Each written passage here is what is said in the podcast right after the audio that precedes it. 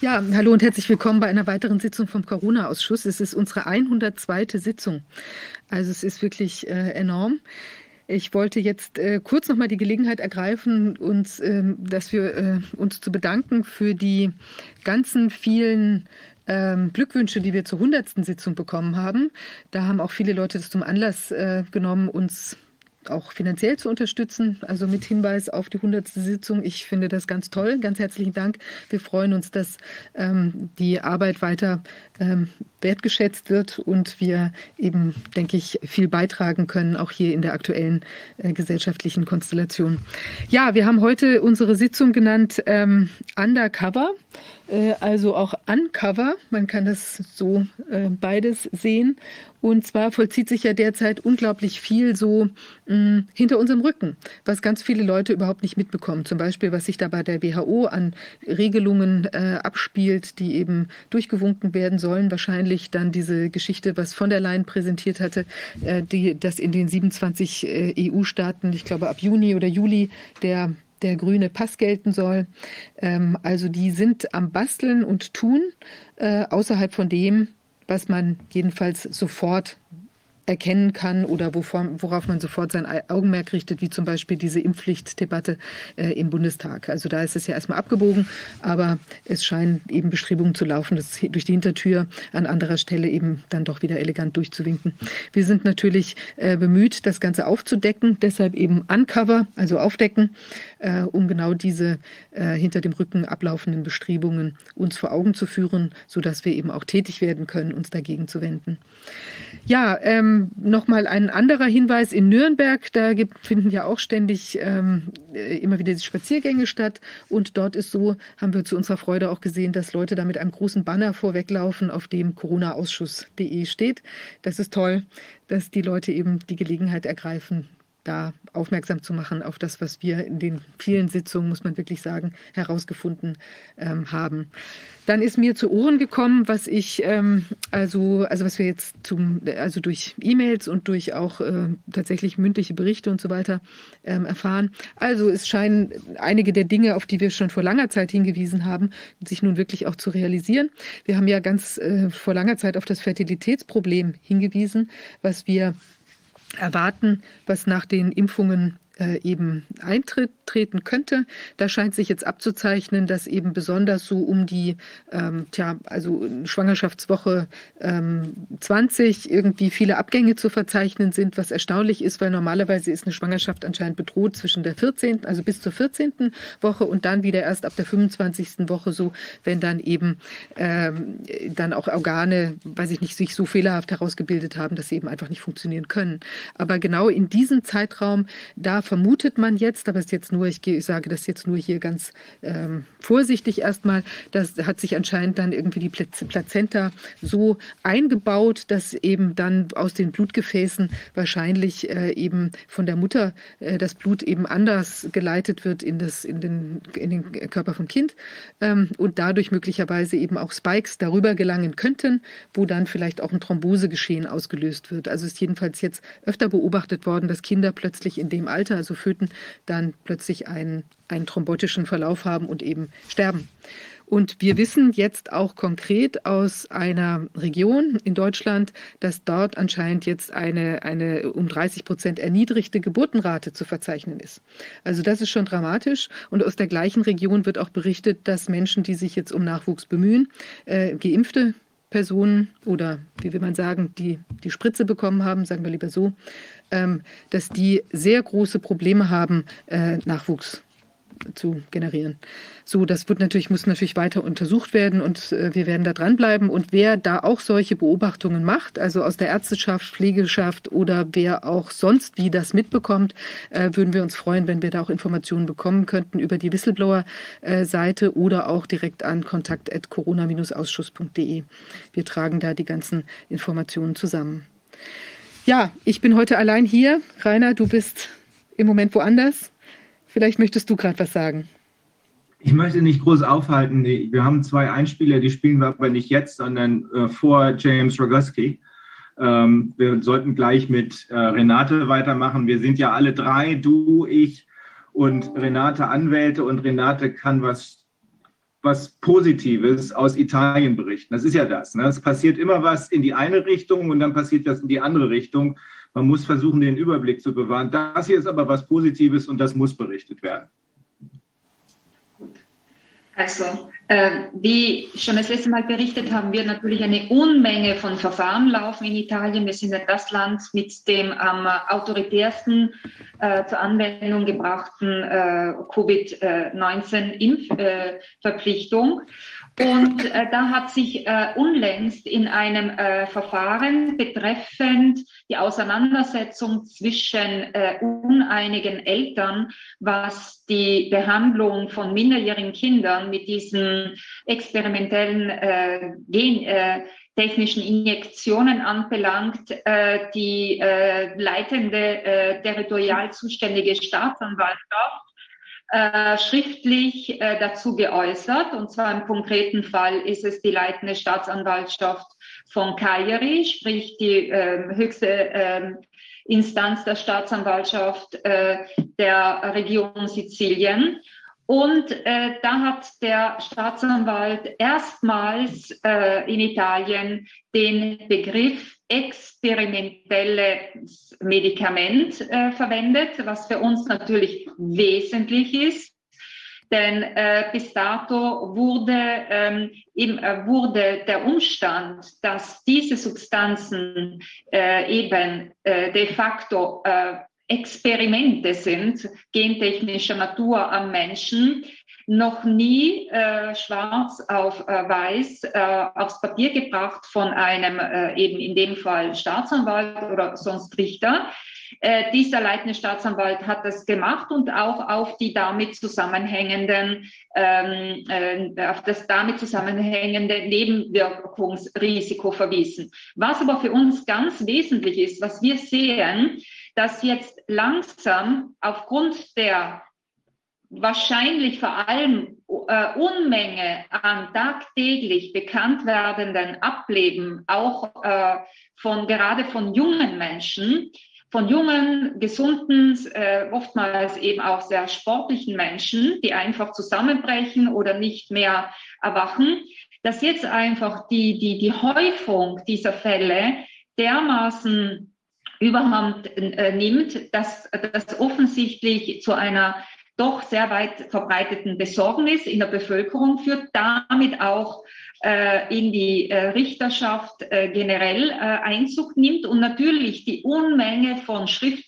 Sätzen von Strafanzeigen, die wir äh, eingebracht haben, mit den, mit den äh, Nachweisen, mit den äh, Beweisen, jetzt langsam beginnen, eben Früchte zu zeigen und äh, äh, jetzt einzelne, wenn noch vereinzelte, vereinzelte Verantwortliche des Justizapparates jetzt auch hergehen und die Dinge beim Namen nennen. Also wir hoffen wirklich, dass wir jetzt langsam einen Durchbruch erreichen denn äh, wir wissen alle, äh, die, äh, dass, äh, da handelt es sich um äh, experimentelle Substanzen, äh, wie auch laufend de facto von den Herstellern selbst ähm, zugegeben wird. Ich verweise da beispielsweise auf das höchst interessante Dokument, der, der Bericht an die Investoren, ähm, der bei der SEC, also bei der US-Börsenaufsichtsbehörde, unlängst von BioNTech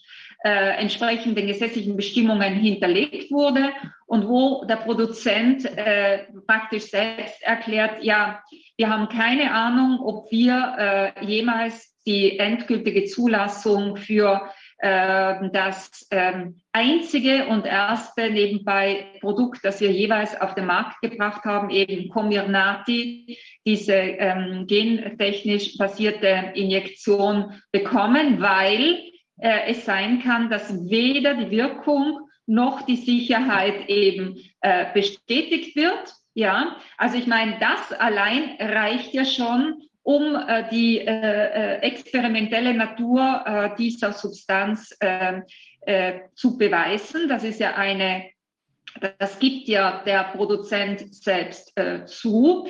Ähm, ich möchte darauf äh, verweisen, dass wir in der Europäischen Union, aber äh, analoge Bestimmungen gibt es natürlich im Übersee und auf der gesamten Welt, natürlich weitaus strengere Bestimmungen haben, was die Zulassung anbelangt für experimentelle äh, ähm, eben, äh, pardon, für ähm, äh, was die Anwendung experimenteller Substanzen anbelangt. Also äh, wenn, wenn wir es schaffen, jetzt in den, ähm, in den Rechtsverfahren endlich äh, die Feststellung zu erwirken, dass sich diese Substanzen in einem experimentellen Stadium befinden. Es laufen ja noch die klinischen äh, Testphasen drei, weil eben weder die Wirksamkeit noch die Sicherheit ähm, festgestellt wurde, wie eben die Produzenten in ihren Berichten an die Investoren hinterlegt bei der SEC äh, offiziell äh, bestätigen, dann heißt das, dass wir einen absoluten Supergau haben, grundsätzlich in, in sämtlichen Systemen, beginnen von den Zulassungsbehörden, aber dann heruntergebrochen auf die einzelnen äh, zuständigen Gesundheitsbehörden, auf die, auf die Impfärzte, denn für in einem experimentellen Stadium befindliche Substanzen äh, erstens kann es natürlich absolut keine äh, ähm, Pflicht äh, zur Behandlung damit geben. Und zweitens muss natürlich äh, die betreffende Person, sofern sie denn ein Interesse daran, daran haben könnte, theoretisch, vollinhaltlich informiert werden. Das heißt, sie müsste davon informiert werden, in welchem Stadium der der, des Experiments, äh, der, des Tests, äh, der klinischen äh, Erprobung sich äh, dieses äh, Produkt befindet, welche äh, Risiken damit verbunden sind, welche Studien nicht gemacht wurden. Wir wissen ja, es wurden zum Beispiel keine ähm, äh, Studien zur Kanzerogenität gemacht. Das hat ja die EMA ausdrücklich, das haben wir auch hier im Ausschuss bestätigt bekommen von der ähm, äh, französischen Wissenschaftlerin, die in einer Gruppe eine ausdrückliche Anfrage gestellt hatte an die EMA in Bezug auf die äh, Prüfung ähm, äh, einer etwaigen Kanzerogenität. Und die EMA, diese Unterlagen äh, liegen ja auch vor, hat ausdrücklich erklärt, dass davon Abstand genommen wurde, weil das zu lange gedauert hätte. Okay. Das heißt, man setzt, man setzt die Weltbevölkerung einem, einem enormen Risiko aus, eine Bevölkerung, die niemals äh, dieses Medikament, sofern man es Medikament äh, nennen möchte, ich, äh, äh ich äh, bleibe lieber bei diesem äh, Begriff Substanz, ähm, äh, eben einem enormen Risiko aus, hier äh, zu, also ähm, dass dann Tumore äh, ähm, also ähm, ausbrechen. Und zudem wurde, wurden keine Studien zu Geno ähm, Gentoxizität äh, gemacht. Ja? Also auch das wurde nicht geprüft. Und wir wissen ja mittlerweile aufgrund einer Studie, äh, die ähm, äh, aus äh, Malmö kommt, äh, von der Universität Malmö, aber äh, da gab es vorher schon Studien in den USA. Und zudem ist es ja schon äh, wie ähm, Wissenschaftler ähm, unlängst in einem ähm, äh, auf meine Bitte hin erstellten Gutachten bestätigt haben. Und zwar ist es Professor Suharit Bhakti und äh, Professor Michael Palmer, äh, dass natürlich, es ist ja auch bekannt, dass äh, Viren, also bei einer natürlichen Infektion, äh, sich äh, unter Umständen eben ähm, äh, der, der, der Virus, das Virus, es kommt zwar sehr selten vor bei einer äh, natürlichen Infektion, aber man kennt diesen Vorgang eben in das menschliche Genom, eben das menschliche Genom modifizieren kann. Jetzt muss man sich vorstellen, bei diesen Substanzen werden diese Spike-Proteine, diese modifizierten, äh, äh, gespritzt. Wir wissen, dass äh, dieser Vorgang der ähm, das heißt, die Nukleinsäure, pardon, die Nukleinsäure, die ja dann zu dieser Produktion der Spike-Proteine führen soll in, äh, in den Zellen. Und wir wissen ja, äh, von mittlerweile aus Studien, dass das ein Vorgang ist, wo wir noch gar nicht einmal wissen, wie lange der anhält. Wir wissen aber, dass er zumindest auch äh, schon mal 60 Tage anhält. Das wurde ja schon nachgewiesen.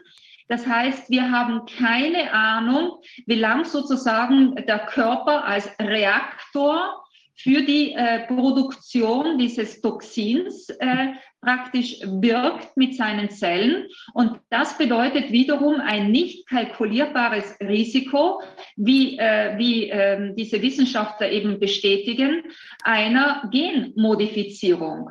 Und wir lassen jetzt praktisch auf äh, eine Milliardenbevölkerung diese Substanzen wiederholt los. Ja, also wir sind ja mittlerweile äh, auch in Italien schon beim, bei der vierten Injektion und die fünfte Injektion, wenn es nach dem Willen der Regierung ginge, stünde im Herbst an.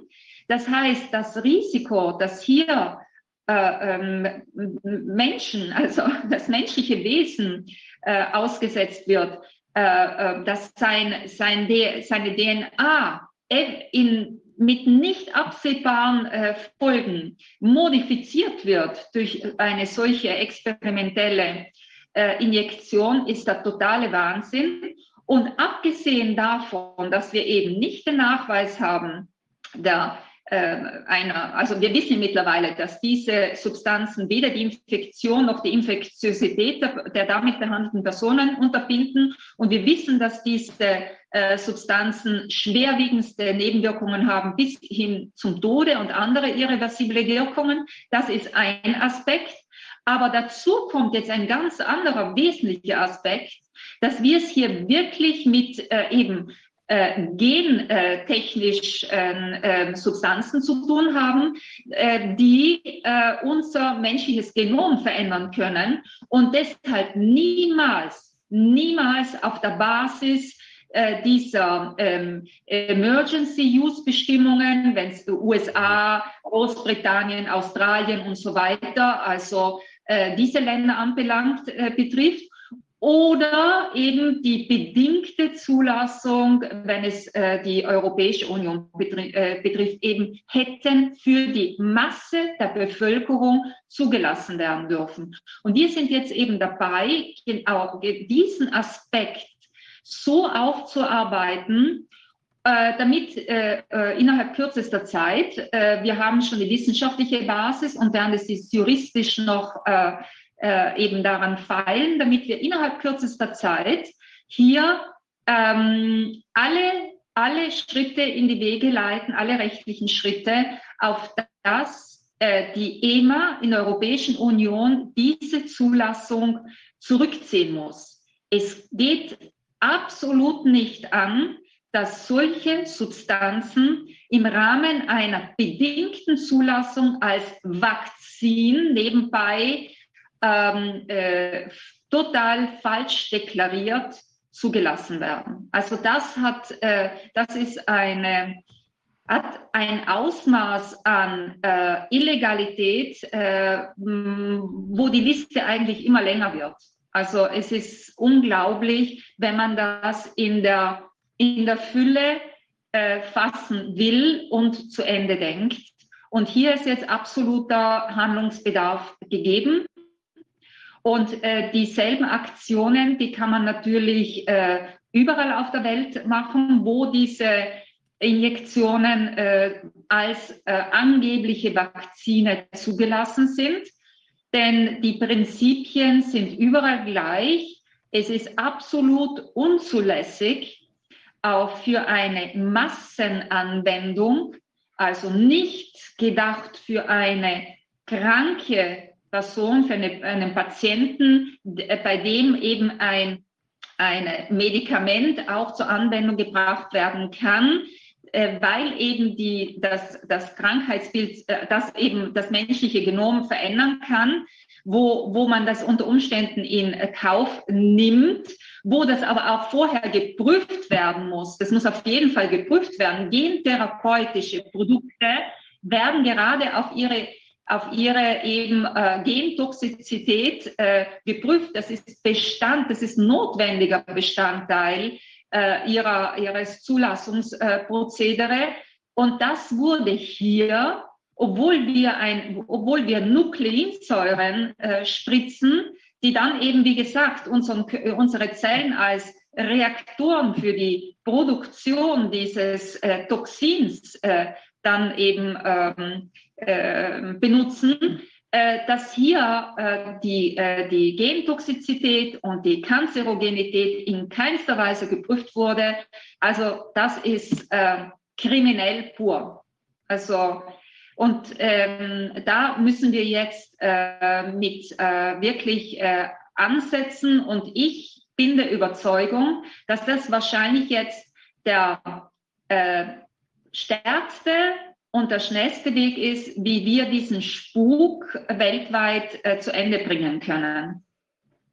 Renate, war es nicht so, dass schon ähm, bei den Unterlagen, die äh, die verschiedenen Hersteller dieser experimentellen Substanzen bei der EMA eingereicht haben, insbesondere bei äh, Comirnaty, von äh, Pfizer, BioNTech Pfizer. War es nicht so, dass du, dass du da schon festgestellt hat, hast, dass sie da äh, darauf hingewiesen haben, dass sie nicht sicher sind, ob das Ganze wirksam sind und, äh, ist und ob das ähm, ungefährlich ist? Und war es nicht auch so, dass in den geleakten Verträgen, die inzwischen existieren, genau die gleichen Hinweise stehen, von wegen, wir als Hersteller können nicht sagen, ob es wirkt, wir können auch nicht sagen, ob es sicher ist? So ist es ganz genau. Was die Wirksamkeit anbelangt, es war in den sogenannten Assessment Reports, sprich in, dem, in den Beurteilungsberichten der EMA. Das heißt, da hat die EMA ausdrücklich darauf hingewiesen, dass aufgrund der Ergebnisse dieser sehr begrenzten äh, klinischen äh, Tests, die gemacht wurden, man äh, also nicht äh, darauf schließen kann, dass die Infektionskette unterbrochen wird, also sprich die Infektion und die Infektiosität der, äh, der damit behandelten Personen unterbunden wird. Und zudem hat die EMA erklärt, dass aufgrund der wenigen eben Krankheitsfälle und der milden Verläufe, ja, ähm, auch statistisch keine äh, Rückschlüsse, kein, also keine statistisch äh, signifikanten Schlüsse darauf äh, gezogen werden konnten, ob schwere äh, Covid-19-Krankheitsverläufe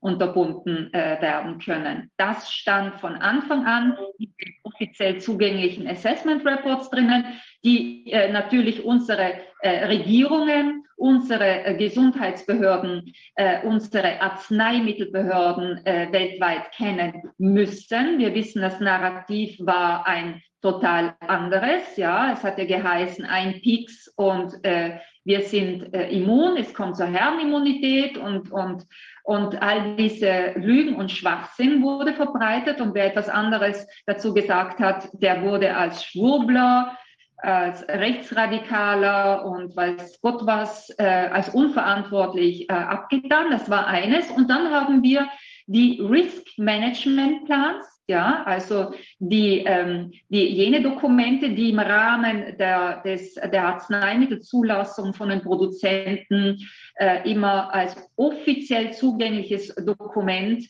und äh, eben auch auf der Seite von äh, äh auf, der Arzen, auf der Seite der, ähm, äh, der Arzneimittelbehörde abrufbar ähm, eben veröffentlicht sind, wo die Produzenten von Anfang an selbst erklärt haben, wir haben keine Ahnung, was passiert, äh, mit, also welche Folgen die Anwendung dieser äh, Substanzen haben auf Schwangere, auf, äh, äh auf die Föten, auf, äh, auf ähm, gestillte Kinder auf äh, Menschen mit irgendeinem Problem in ihrem Immunsystem, und wir wissen, das kann alles bedeuten, auf Menschen, die irgendeinen entzündlichen Vorgang in ihrem Körper haben, das kann auch alles bedeuten, haben auch äh, haben ausdrücklich darauf hingewiesen, dass sie natürlich äh, nichts zu den mittel- und langfristigen Wirkungen sagen können. Sie haben ausdrücklich darauf hingewiesen, was übrigens auch aus den Beipackzetteln hervorgeht,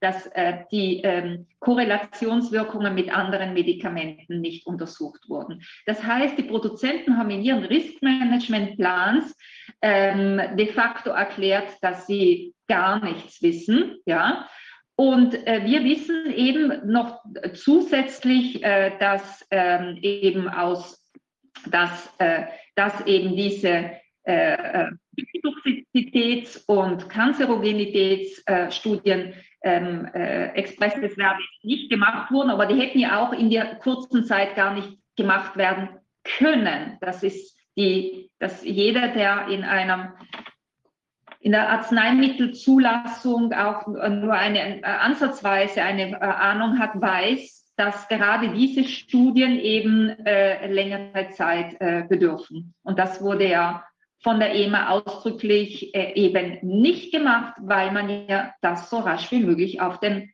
auf den Markt für die Massenanwendung äh, eben werfen wollte. Und das, das also sprengt jeden Rahmen des, äh, der, der, also der nur, also wirklich, also schlimmer kann man, also schlimmer kann man im Rahmen einer Arzneimittelzulassung gar nicht agieren. Das Prinzip des, der Vorsicht, ja, das Vorsichtsprinzip, das natürlich äh, ein Grundprinzip äh, im, im Arzneimittelrecht darstellt, ist hier also wirklich einfach beiseite gewischt worden, als, hätte, als würde es das überhaupt nicht geben. Das heißt, die Weltbevölkerung wurde hier von vornherein als Versuchskaninchen zu Versuchskaninchen degradiert. Zu Versuchskaninchen für die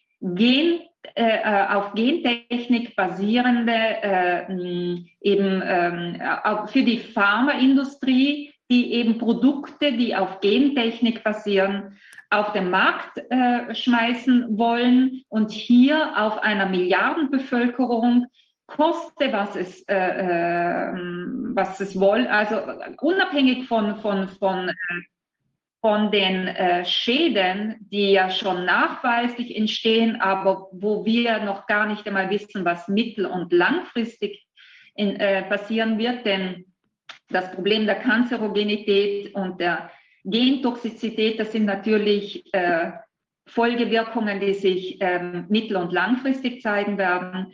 Also da hat man, da hat man einfach uns als Menschen, als menschliches Wesen, als Bürger, als Weltbevölkerung total degradiert. Also das Arzneimittelrecht, so wie es in der EU gilt, in den einzelnen nationalen Staaten und auch in Übersee, wurde hier von den von der Arzneimittel zulassenden Behörden, von sämtlichen Kontrollgremien von den Regierungen, von den zuständigen Gesundheitsbehörden aufs sträflichste verletzt. Also größer könnte die Verletzung gar nicht sein.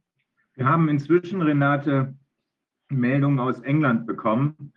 Ähm, wir wissen ja, dass in England und in Israel äh, sehr, sehr, sehr, sehr viel äh, in Anführungsstrichen geimpft wurde. Wir wissen auch, dass da schon sehr frühzeitig Meldungen gekommen sind, wonach die ähm, Geimpften in Anführungsstrichen äh, besonders unter Covid und zwar nicht PCR-testmäßig äh, positiv getestet, sondern unter Covid mit Symptomen zu leiden hatten. Wobei dann natürlich auch noch äh, andere Symptome dazu kamen, von denen wir inzwischen davon ausgehen müssen, dass auch die durch die Impfungen, nämlich durch die ähm, ja, wie soll man sagen, Beschädigung des Immunsystems verursacht werden. Jetzt die letzte Meldung habe ich gestern gesehen aus England. 92 Prozent derjenigen, die dort inzwischen mit Covid-Symptomen versterben, sind geimpft. Also das müsste jetzt langsam jedem zu denken geben, besonders denjenigen, die ähm, kurz vor der Entscheidung stehen, sich in Anführungsstrichen impfen zu lassen oder nicht. Ja, das auf jeden Fall. Und ich möchte auf noch was hinweisen. Ich meine, das Thema des grünen Zertifikats innerhalb der EU und der Impfpässe generell.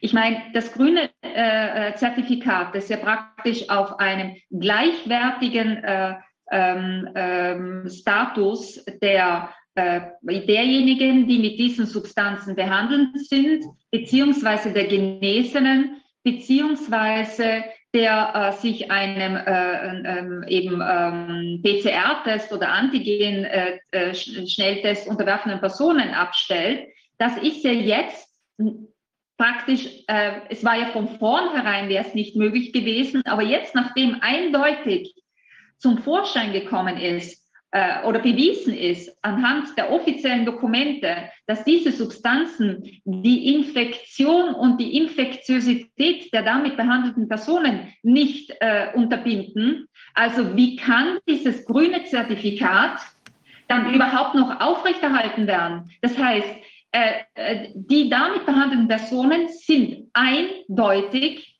unter Umständen infektiös. Das heißt, es ist eine absolute Diskriminierung. Also darüber kann man, äh, ist, ist, daran ist gar nichts mehr zu deuten äh, von äh, nicht damit handelnden, äh, behandelten Personen, die, denen die Freizügigkeit verwehrt wird, ein Grundrecht innerhalb der Europäischen Union. Und diese, ich möchte äh, eben auch betonen, dass wir ja speziell auch hier in Italien dieses Instrument, äh, so wie auch in anderen EU-Ländern, dann von den einzelnen nationalen Regierungen in absolut missbräuchlicher Art und Weise auf nationalem Gebiet zur Anwendung äh, gebracht eben äh, gesehen haben. Und es ja längst schon klar ist, aufgrund dieser fehlenden Wirkung und äh, die jetzt wirklich, also wir haben eine Unzahl von offiziellen Dokumenten diversester Natur, Zulassungsdokumente und jetzt letzthin sogar die, äh, die Dokumente, die die äh, Produzenten bei der US-Börsenaufsichtsbehörde ähm, hinterlegt haben als Berichte an die Investoren, wo sie das auch wieder bestätigen. Ja, also äh, wenn hier auf EU-Ebene es nicht möglich ist, die EU-Kommission zur Raison zu bringen, äh, dann bleibt uns wirklich nur der Austritt aus dieser EU. Also ich bin eine begeisterte, ich war immer eine begeisterte Europäerin, aber wenn die EU-Kommission eine solche Hanebüchen, solche wirklich grundsätzlich an der Evidenz, an den Fakten vorbeigehenden, das Recht verletzende Maßnahmen aufrechterhält, dann bleibt uns Bürgern in den einzelnen Mitgliedstaaten wahrscheinlich nur mehr die Flucht aus diesem Konstrukt. Wenn wir es nicht schaffen, die EU-Parlamentarier zur Raison zu bringen, äh, indem, wir sie, äh, indem wir sie informieren und sie dann auf den Prüfstand bringen, ob sie entsprechend ihres Informationsstatus ihre grauen Zellen dann bedienen und endlich diesem Unfug äh, ein Ende bereiten. Denn Vielleicht es ist einfach nicht mehr akzeptabel, dass man mhm. solche Diskriminierung aufrechterhält gegen jegliche nicht mehr äh, äh, wegdiskutierbare äh, Evidenz. Also es ist Vielleicht sollte man da auch noch mal in Erinnerung rufen, Renate, dass die ähm, Chefin der EMA doch bis vor ganz kurzer Zeit, bevor sie das wurde, eine der wichtigsten Lobbyistinnen der Pharmaindustrie war. Ne? Und vielleicht sollte man auch noch mal in Erinnerung rufen, dass die ähm, Gesundheitskommissarin, meine ich, ich kann den Namen, ich glaube, ein griechischer Name, dass die auf nach wie vor ungeklärte Art und Weise für nach wie vor ungeklärte Zwecke eine Überweisung in Höhe von 4, noch was Millionen auf ihrem Konto hatte. Kam die nicht von Pfizer?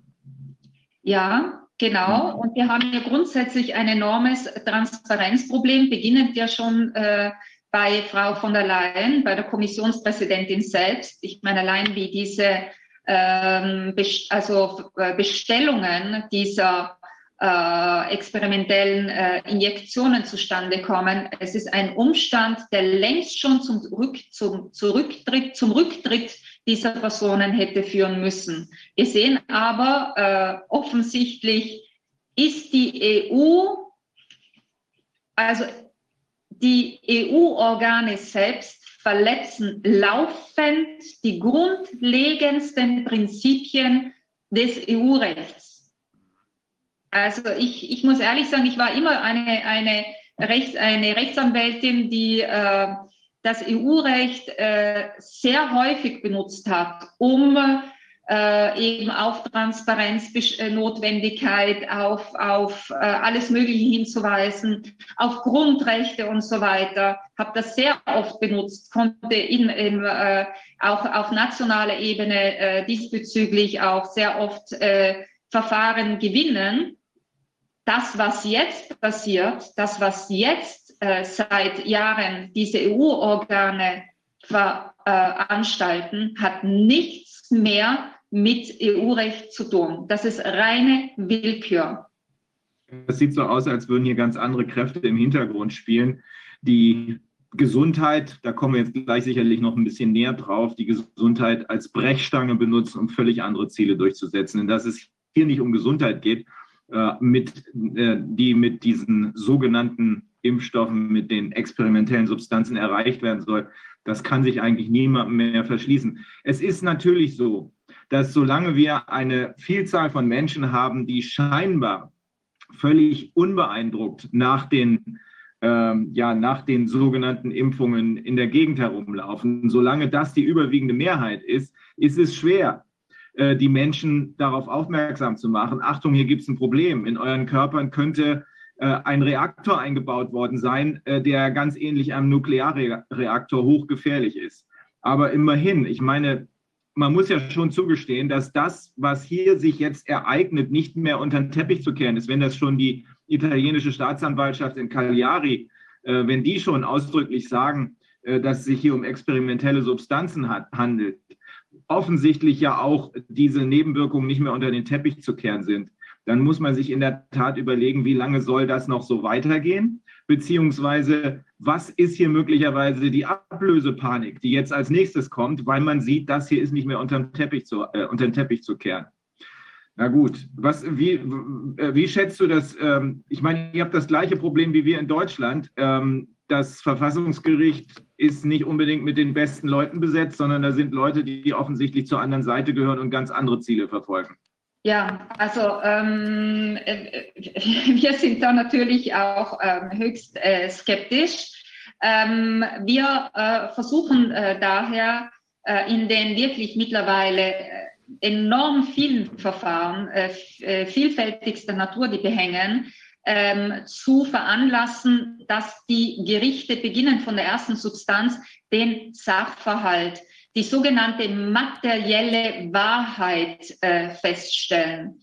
Das heißt, hier äh, äh, würde es ausschließlich reichen, wenn eben die Gerichte und die Staatsanwaltschaften aufgrund der offiziellen Dokumente, und wir haben mittlerweile, also es kommen fast tagtäglich neue hinzu, ich habe erst unlängst beispielsweise bin ich auf Ministerialdokumente gestoßen, auf eine Erklärung unseres Gesundheitsministers, die er erlassen hat an die Gesundheitsbehörden ganz zu Beginn der Covid-19-Impfkampagne, sprich Dezember 2020, wo die, wo der unser Gesundheitsminister ähm, ausdrücklich darauf hinweist, dass äh, es nicht klar ist, ob diese Substanzen die Infektion unterbinden und dass man äh, äh, erst eben im, im Laufe dann des Geschehens entscheiden wird, auf welche Bevölkerungsgruppen dann diese Injektionen zur Anwendung kommen. Wir haben gesehen, letztendlich sind sie dann auf alle zur Anwendung gekommen, aber wir haben dieses offizielle Dokument, das ist natürlich auch strafrechtlich relevant, weil wir äh, oft ganz andere offizielle Erklärungen sowohl des Gesundheitsministers als auch unserer Regierungschefs hatten. Wir hatten ja zwei, zuerst äh, Conte und jetzt Draghi die in dieser Zeit, in dieser Zeit Unheil treiben, äh, wo und auch unseren Staatspräsidenten, äh, der, äh, die ausdrücklich eben immer wieder darauf hingewiesen haben, dass wer sich nicht mit diesen Substanzen behandeln lässt, sei eben unverantwortlich sich und den anderen gegenüber. Äh, das sind natürlich äh, in Anbetracht, dass wir solche Dokumente jetzt aber auf die Gerichte bringen und die Richter fast durchwegs, ich würde sagen zu 99,9 Prozent periodisch mit diesen Substanzen behandelt sind, äh, gehen wir davon aus, dass äh, äh, die äh, Richterschaft selbst, wenn sie diese Dokumente, diese offiziellen Dokumente sieht und sich daran erinnert, was sie selbst geglaubt haben, als sie sich diese Injektionen ähm, eben reinschießen haben lassen, dass da möglicherweise dem einen oder anderen sogar der Ärger aufkommt, denn die wurden ja auch äh, praktisch so wie der Rest der Bevölkerung betrogen.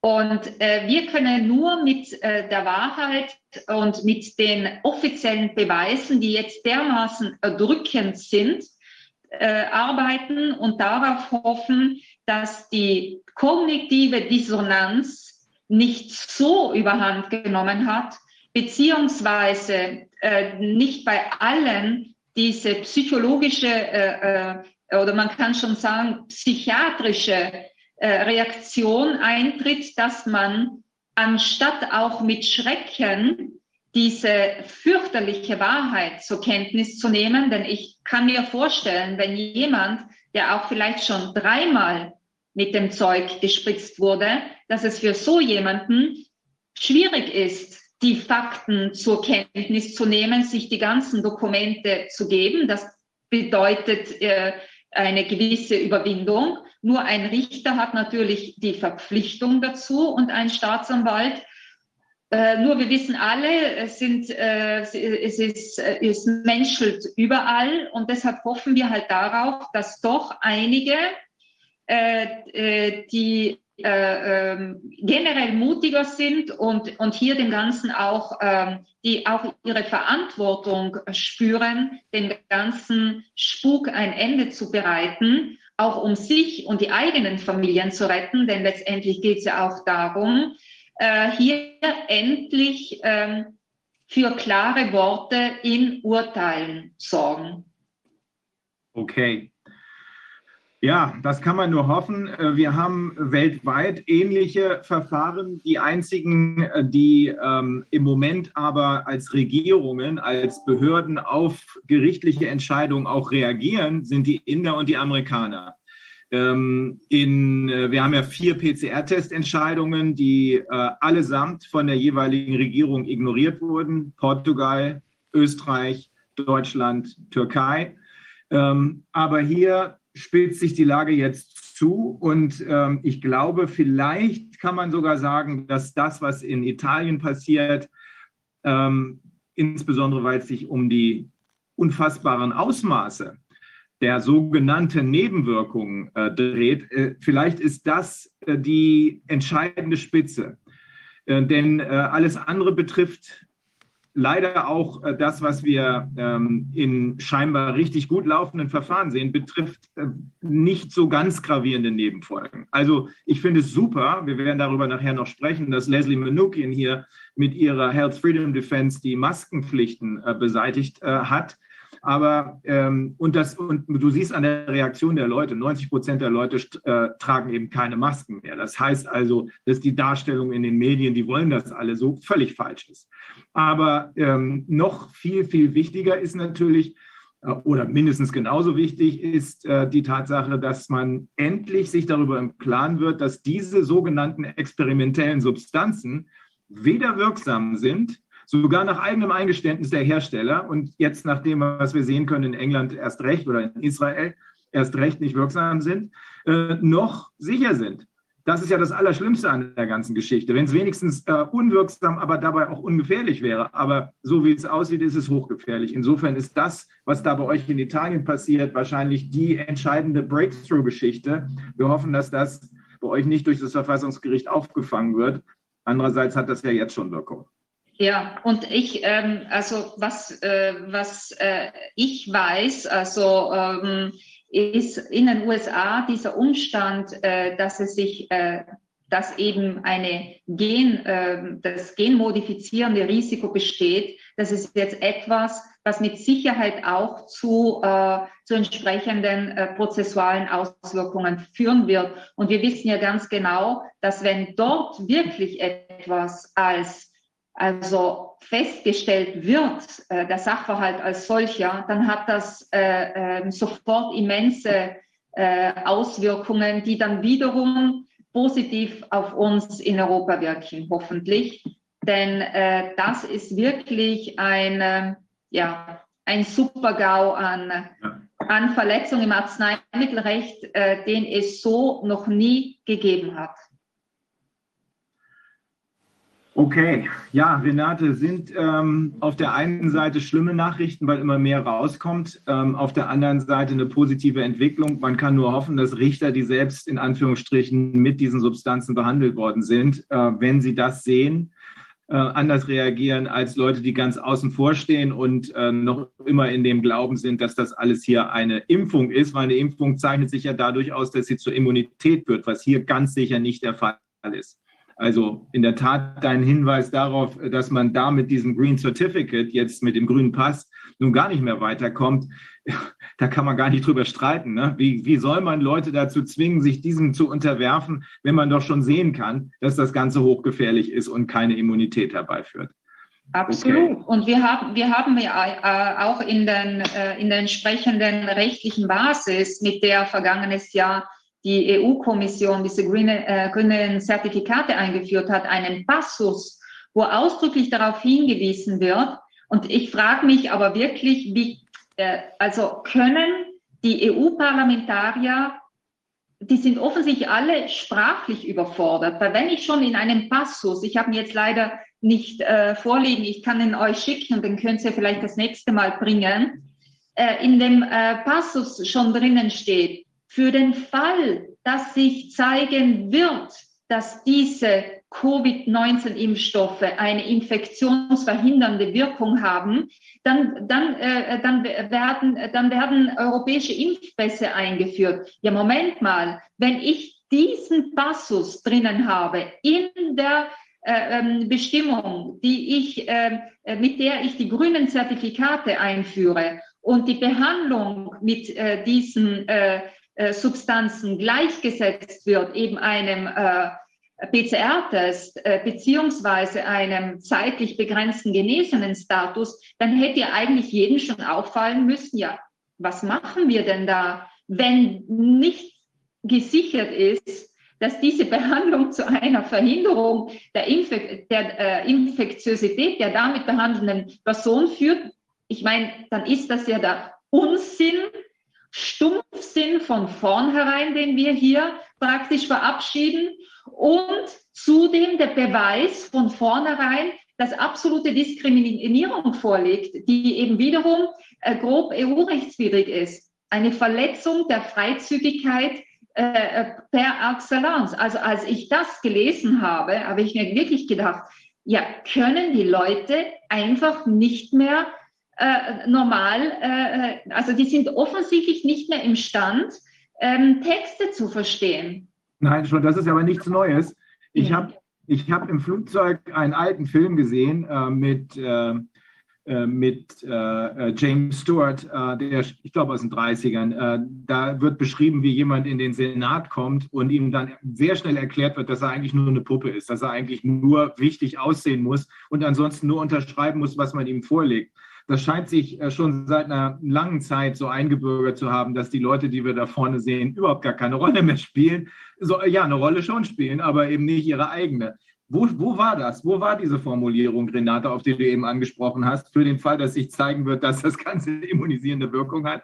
Die, die, der, der, Beschluss von Rat und EU-Kommission über die Einführung des grünen Zertifikats. Ich, ich, äh, ich schicke das dann im Anschluss äh, Corwin, so könnt ihr es das auch als Link äh, mit Hinweis auf den entsprechenden Text. Denn das ist allein schon für sich genommen der Beweis dafür, dass dieses grüne Zertifikat auf EU-Ebene und dann die missbräuchliche Anwendung auf, äh, in den äh, jeweiligen äh, nationalen Staaten also keinster Evidenz, ähm, äh, mit keiner Evidenz eben äh, unterfüttert ist und von vornherein stumpfsinnig ist und, äh, äh und grob äh, diskriminierend. Also. Oh Mann, okay. Renate, herzlichen Dank. Es, äh, es wird sich schon noch weiter zuspitzen, fürchte ich, aber es ist super, super wichtig, dass wir auf dem Weg zum Ende, und ich sehe, dass das Ende kommt, äh, immer auf dem Laufenden sind und dass wir die Entwicklung und die wahren Tatsachen immer wieder sehen. Deswegen bin ich dir besonders dankbar, aber auch vor allem für den Lichtblick, den wir hoffen, äh, dass wir ihn aus Sizilien am Ende auch wirklich kriegen. Aus, äh, aus Sizilien, aber aus ganz Italien. Wir haben wir, äh, wir haben ja eine Vereinigung äh, der, äh, der gegen diese Maßnahmen in Italien kämpfenden Rechtsanwälte gegründet. Und wir sind gerade dabei, Unterschriften von äh, der Bevölkerung zu sammeln, die wir dann mit unserer Aufforderung an Regierung, an EU, an die Parlamentarier, an den Staatspräsidenten, an sämtliche Präsidenten der äh, Gerichtshöfe, an sämtliche leitende Staatsanwälte mit den Fakten, die wir eben jetzt hier besprochen haben, senden werden und eine sofortige Aussetzung zumindest der Verpflichtung zur Behandlung mit diesen Substanzen fordern. Und dann gehen wir natürlich in unseren rechtlichen Bemühungen weiter. Aber ähm, ja, also wir, wir versuchen jetzt auch weitestgehend die Bevölkerung einzubinden, denn äh, eines ist klar, wenn wir uns nicht jetzt rühren, dann wird der Herbst äh, noch absurder, als wir es jemals äh, schon erlebt haben. Ja. Gut. Wahnsinn. Oder nicht gut. Auf dem Weg dahin. Danke, Renate. Tschüss. Danke Tschüss. dir. Tschüss. Okay. Um, we will switch to English now. Uh, James Roguski. James Rogowski, Entschuldigung, dass Sie so lange äh, warten haben, warten mussten. Aber es ist wichtig zu äh, verstehen, was in Italien passiert. Aber es ist auch wichtig zu verstehen, was in den USA und in Deutschland passiert.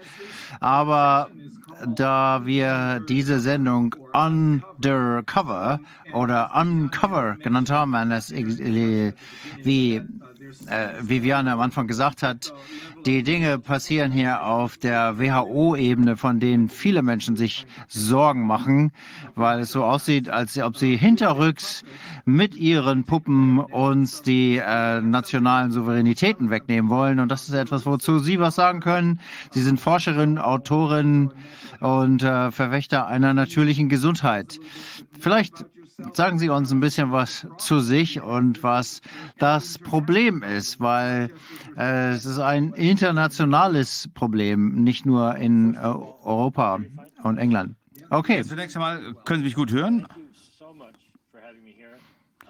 Ja, danke, dass ich äh, hier sprechen darf. Ich würde mich äh, gerne auf die Botschaft konzentrieren, weniger auf den Botschafter.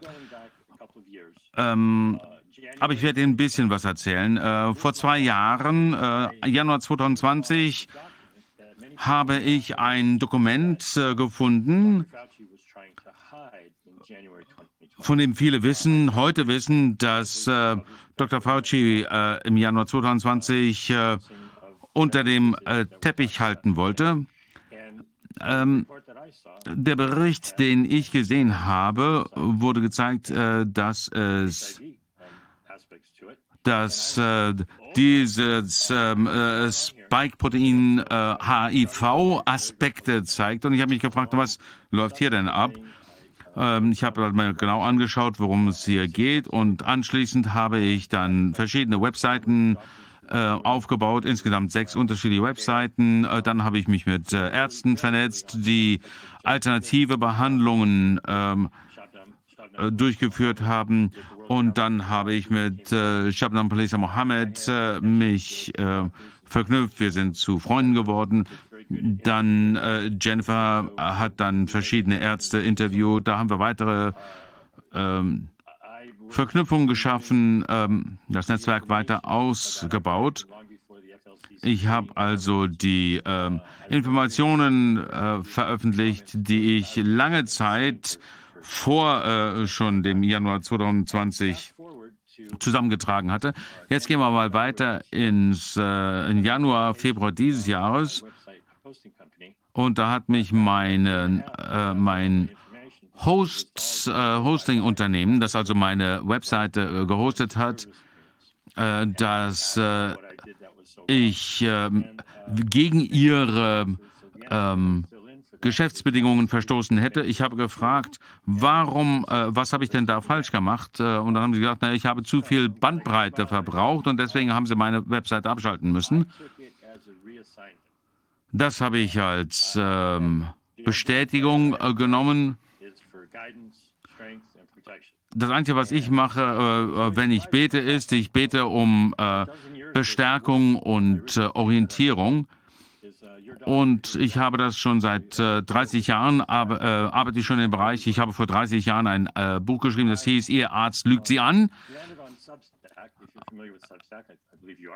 Ähm, und ich habe mich äh, mit äh, alternativer Medizin beschäftigt, habe mir ein äh, neues Zuhause gesucht. Ich habe ähm, mich mit dem Weltgesundheitsrat beschäftigt. Die hatten da einen äh, öffentlichen, äh, äh, öffentlich, einen offenen Brief veröffentlicht. Ähm, Sie kennen wahrscheinlich auch äh, Astrid äh, Zuckerberger. Die hat ja auch äh, ihre äh, Meinung dazu veröffentlicht. Ich habe Dinge von Astrid gesehen. Vor einem Jahr hat sie, glaube ich, einen, ein Video gemacht, das nannte sich Planet Lockdown.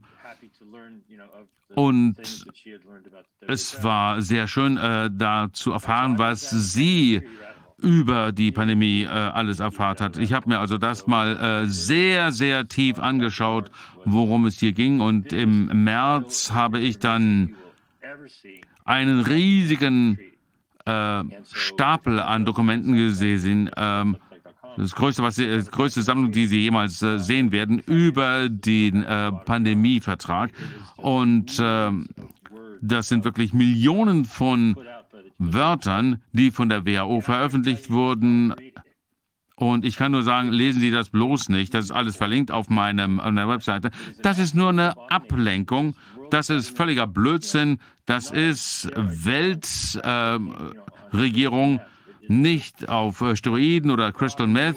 Das ist einfach äh, eine, äh, ein Missbrauch, äh, vielleicht in der ganzen, äh, was vielleicht in der Zukunft mal auf uns zukommt. Ähm, aber es lenkt wirklich von dem ab, was wir heute ähm, erleben. Und äh, im März, am 28. März habe ich einen Artikel gefunden und da steht,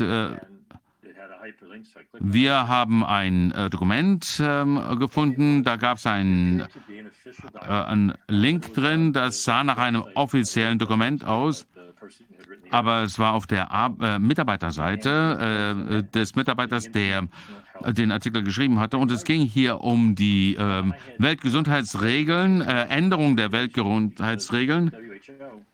Und das hatte die WHO mit künftigen nebulösen, noch zu verhandelnden ähm, Pandemievertrag vermischt. Und dieses Dokument war jetzt nicht vage oder eine Theorie oder äh, welches diktatorische Regime sie gerne hätten. Das waren Rechtsvorschriften, ganz klare Veränderung bestehender Regeln. Ich habe es äh, Ihnen ja schon mal im Vorfeld zugeschickt. Ich weiß nicht, wie viel Gelegenheit Sie hatten, sich das anzuschauen. Ich habe das am 28. März gefunden, obwohl, nur ganz kurz, um das klarzustellen, der Pandemievertrag ist eine Ablenkung, aber die Veränderungen der Weltgesundheitsregeln, da äh, müssen wir wirklich hinschauen. Auf jeden Fall jetzt. Jetzt ist das die eigentliche Gefahr. Metaphorisch gesehen äh, kann man äh, das so sagen, wenn man vier Quadranten auf ein äh, Papier zeichnet. In einem Quadrant äh, schreibt man die WHO-Verfassung. Ähm, Herr Staffelsberger, mit dem ich noch äh, irgendwann mich vernetzen muss, äh, ähm, sie hat äh, sich äh, da sehr kritisch darüber geäußert. Ich würde gerne mal mit ihr zusammenkommen. Äh, Aber wenn die Menschen zuhören, äh, was sie dazu zu sagen hat, dann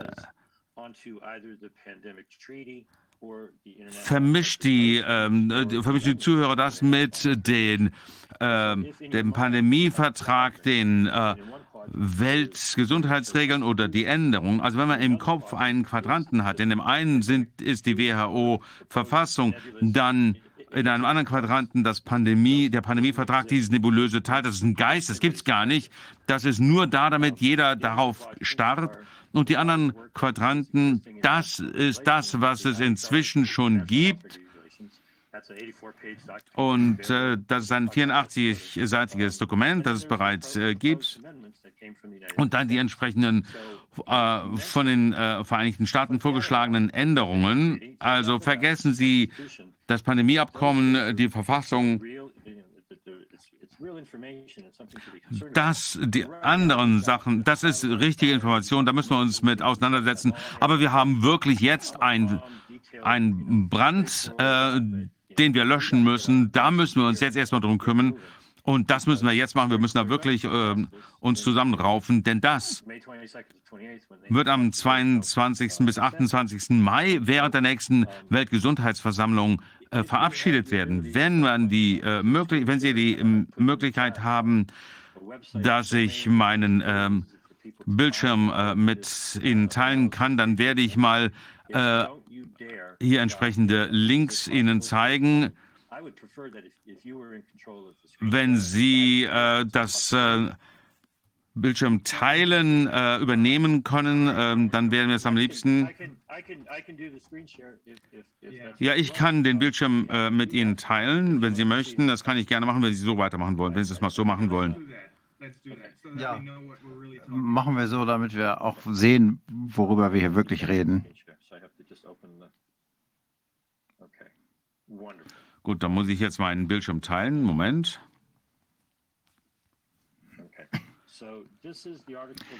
Das hier ist der Artikel, den ich vor ungefähr einem Monat geschrieben habe.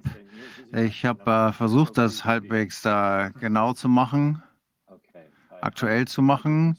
Ich hoffe, Sie können jetzt äh, Wake Up und äh, den Geruch des Feuers, äh, in dem unsere Verfassung verbrannt wird, lesen.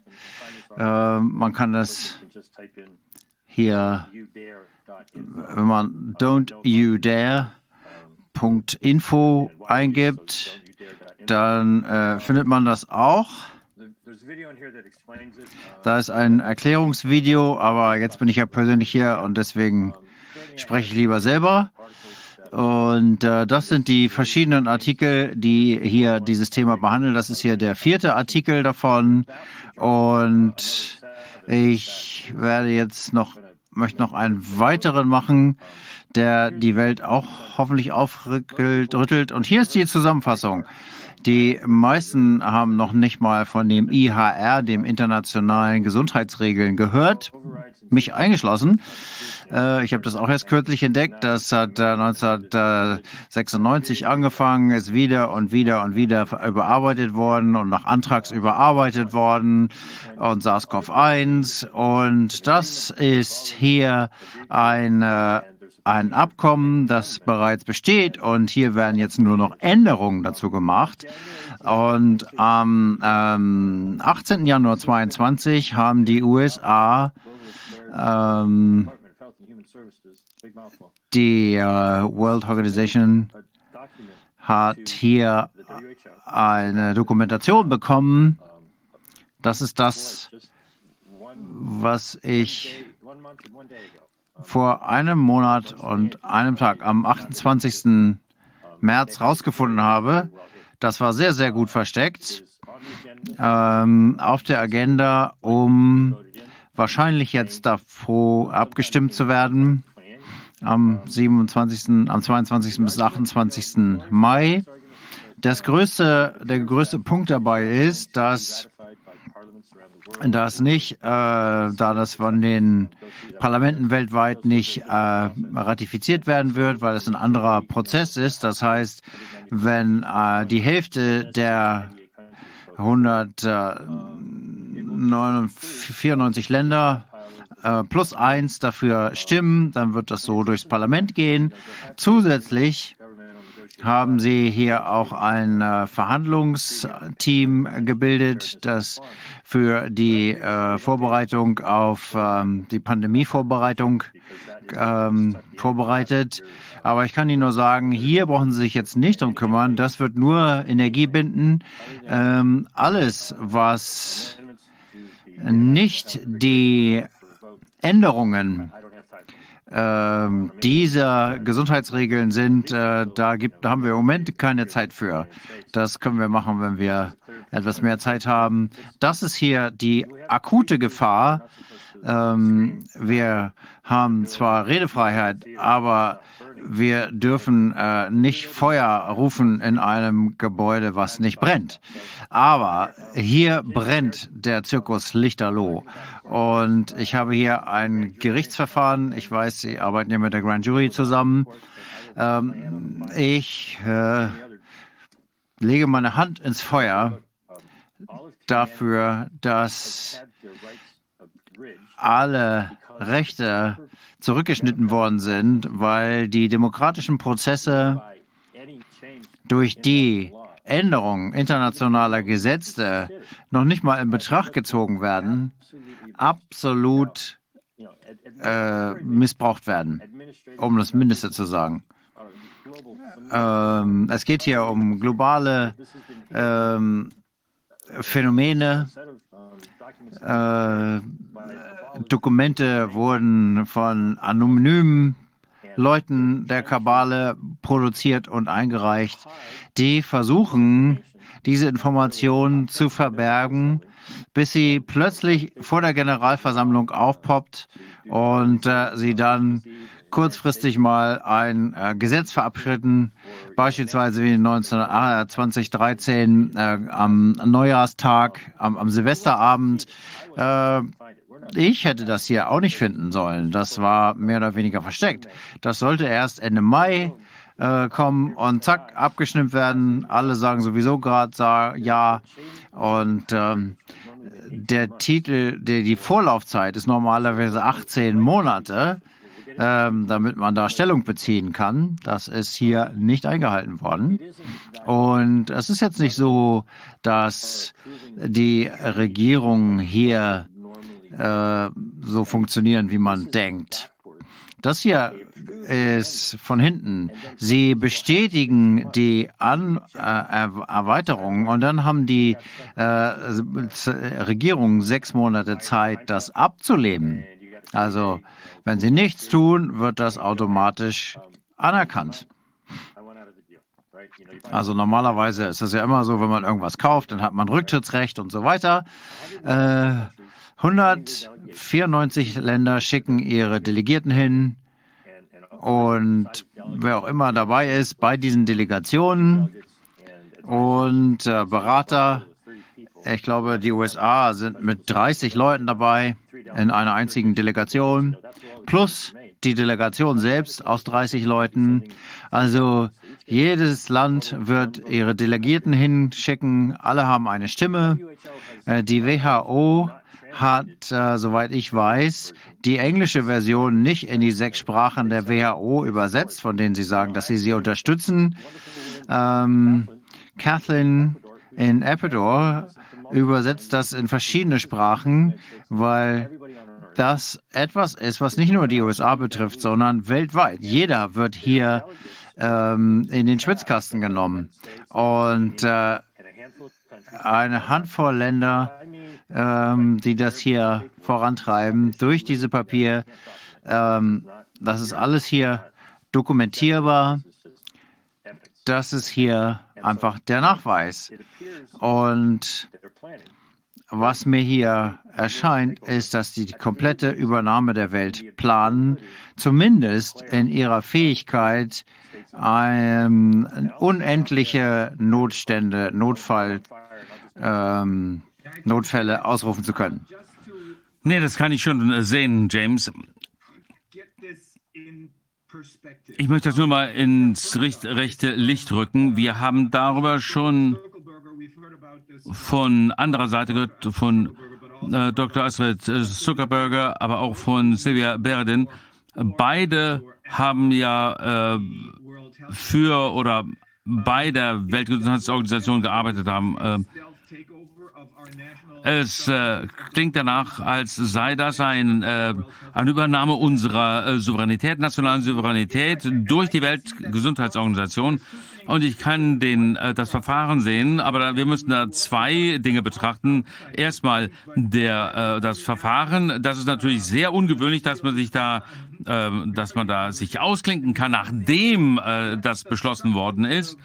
Und das zweite, äh, der zweite Aspekt ist, was äh, ist hier in diesen Regeln bzw. den Änderungen? Und äh, die dritte Frage ist, wieso sind es die amerikanischen Änderungen, die so entscheidend sind? Wer steckt da dahinter? Das führt mich ähm, zu einer Frage. Wer steckt dahinter? Wer hat den Nutzen daraus? Wer hat die Amendments geschrieben? Wer hat sie den USA gegeben? Wer sind die Delegierten, die dort äh, hinfahren? Das sind Fragen, die ähm, nicht von den Regierungen beantwortet werden. Ähm, wer ist immer der Nutznießer? Und da braucht man nur dem Geld folgen. Das sind diejenigen, die die ganze Souveränität bekommen. Und ich würde gerne erstmal einen Überblick geben über die Beweise, die ich dafür habe. Zunächst einmal, das kommt aus der Vergangenheit, eine gemeinsame äh, Entscheidung, äh, die äh, Harry Truman unterschrieben hat, als äh, die Vereinigten Staaten der WHO beigetreten äh, sind. Ähm, das ist wirklich interessant. Wir können gar nicht heute alles besprechen, was wir besprechen sollten. Ich kann Ihnen wirklich nur eine, einen großen Überblick geben, aber wir können unmöglich alles abdecken. Ähm, dafür haben wir gar nicht die Zeit. Dann äh, Beweisstück B, äh, die gegenwärtigen internationalen äh, Gesundheitsregeln. Das ist ein Dokument äh, von der WHO. Das hat niemand entsprechend äh, bearbeitet. Dann Beweisstücke C1 und C2. Das sind zwei äh, sehr ähnliche Dinge. Der einzige Artikel, den ich selbst finden konnte, der sich äh, mit äh, etwas beschäftigt hat, nicht der Verfassung, nicht der, ähm, äh, dem Pandemieabkommen und den ganzen Ablenkungsmanövern, sondern mit den internationalen Gesundheitsregeln und ihren Änderungen. Also Health Policy Watch News, da habe ich das gefunden. Und niemand sonst hat jemals darüber was geschrieben. Und deswegen habe ich das halt eben gemacht. Ähm, Beweisstück C2 ist im Prinzip dasselbe, nur eine andere, ein anderes Format, dasselbe ähm, Papier nochmal. Aber als ich Health Policy Watch äh, gesehen habe, dann habe ich mich gefragt, wo haben die das her? Und als es dann hier drei Monate äh, später ähm, gefunden habe, das war wirklich völlig versteckt, also von wegen Transparenz der äh, öffentlichen und äh, Behörden.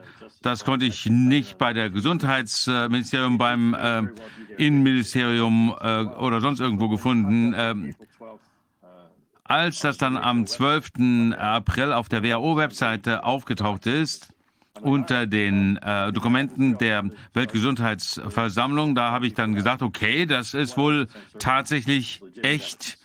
Also ist das wirklich auch legitime, ein legitimes Beweisstück.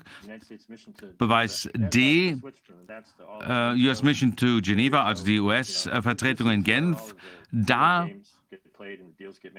werden diese ganzen äh, Deals ausgehandelt. Die haben ein sehr kryptisches Dokument veröffentlicht, wo drin steht, na, wir stärken die internationalen äh, Gesundheitsregeln, aber die eigentlichen Änderungen werden dann nicht aufgelistet, noch ein bisschen weiter unten. Es hat eine Weile gedauert und ein Freund hat dann diese äh, provisorische Tagesordnung gefunden für auf der Webseite der WHO-Versammlung und auf dieser vorläufigen Tagesordnung äh, wird Bezug genommen auf die tatsächlichen Änderungen. Da haben wir also gesehen, aha, es ist auf der Tagesordnung, da steht jetzt nicht drauf, wann das äh, äh, besprochen wird. Das ist ja erstmal noch nur eine äh, vorläufige Tagesordnung. Dann Beweisstück G, das ist also ganz tief in diesem Loch, in das ich da eingetaucht bin.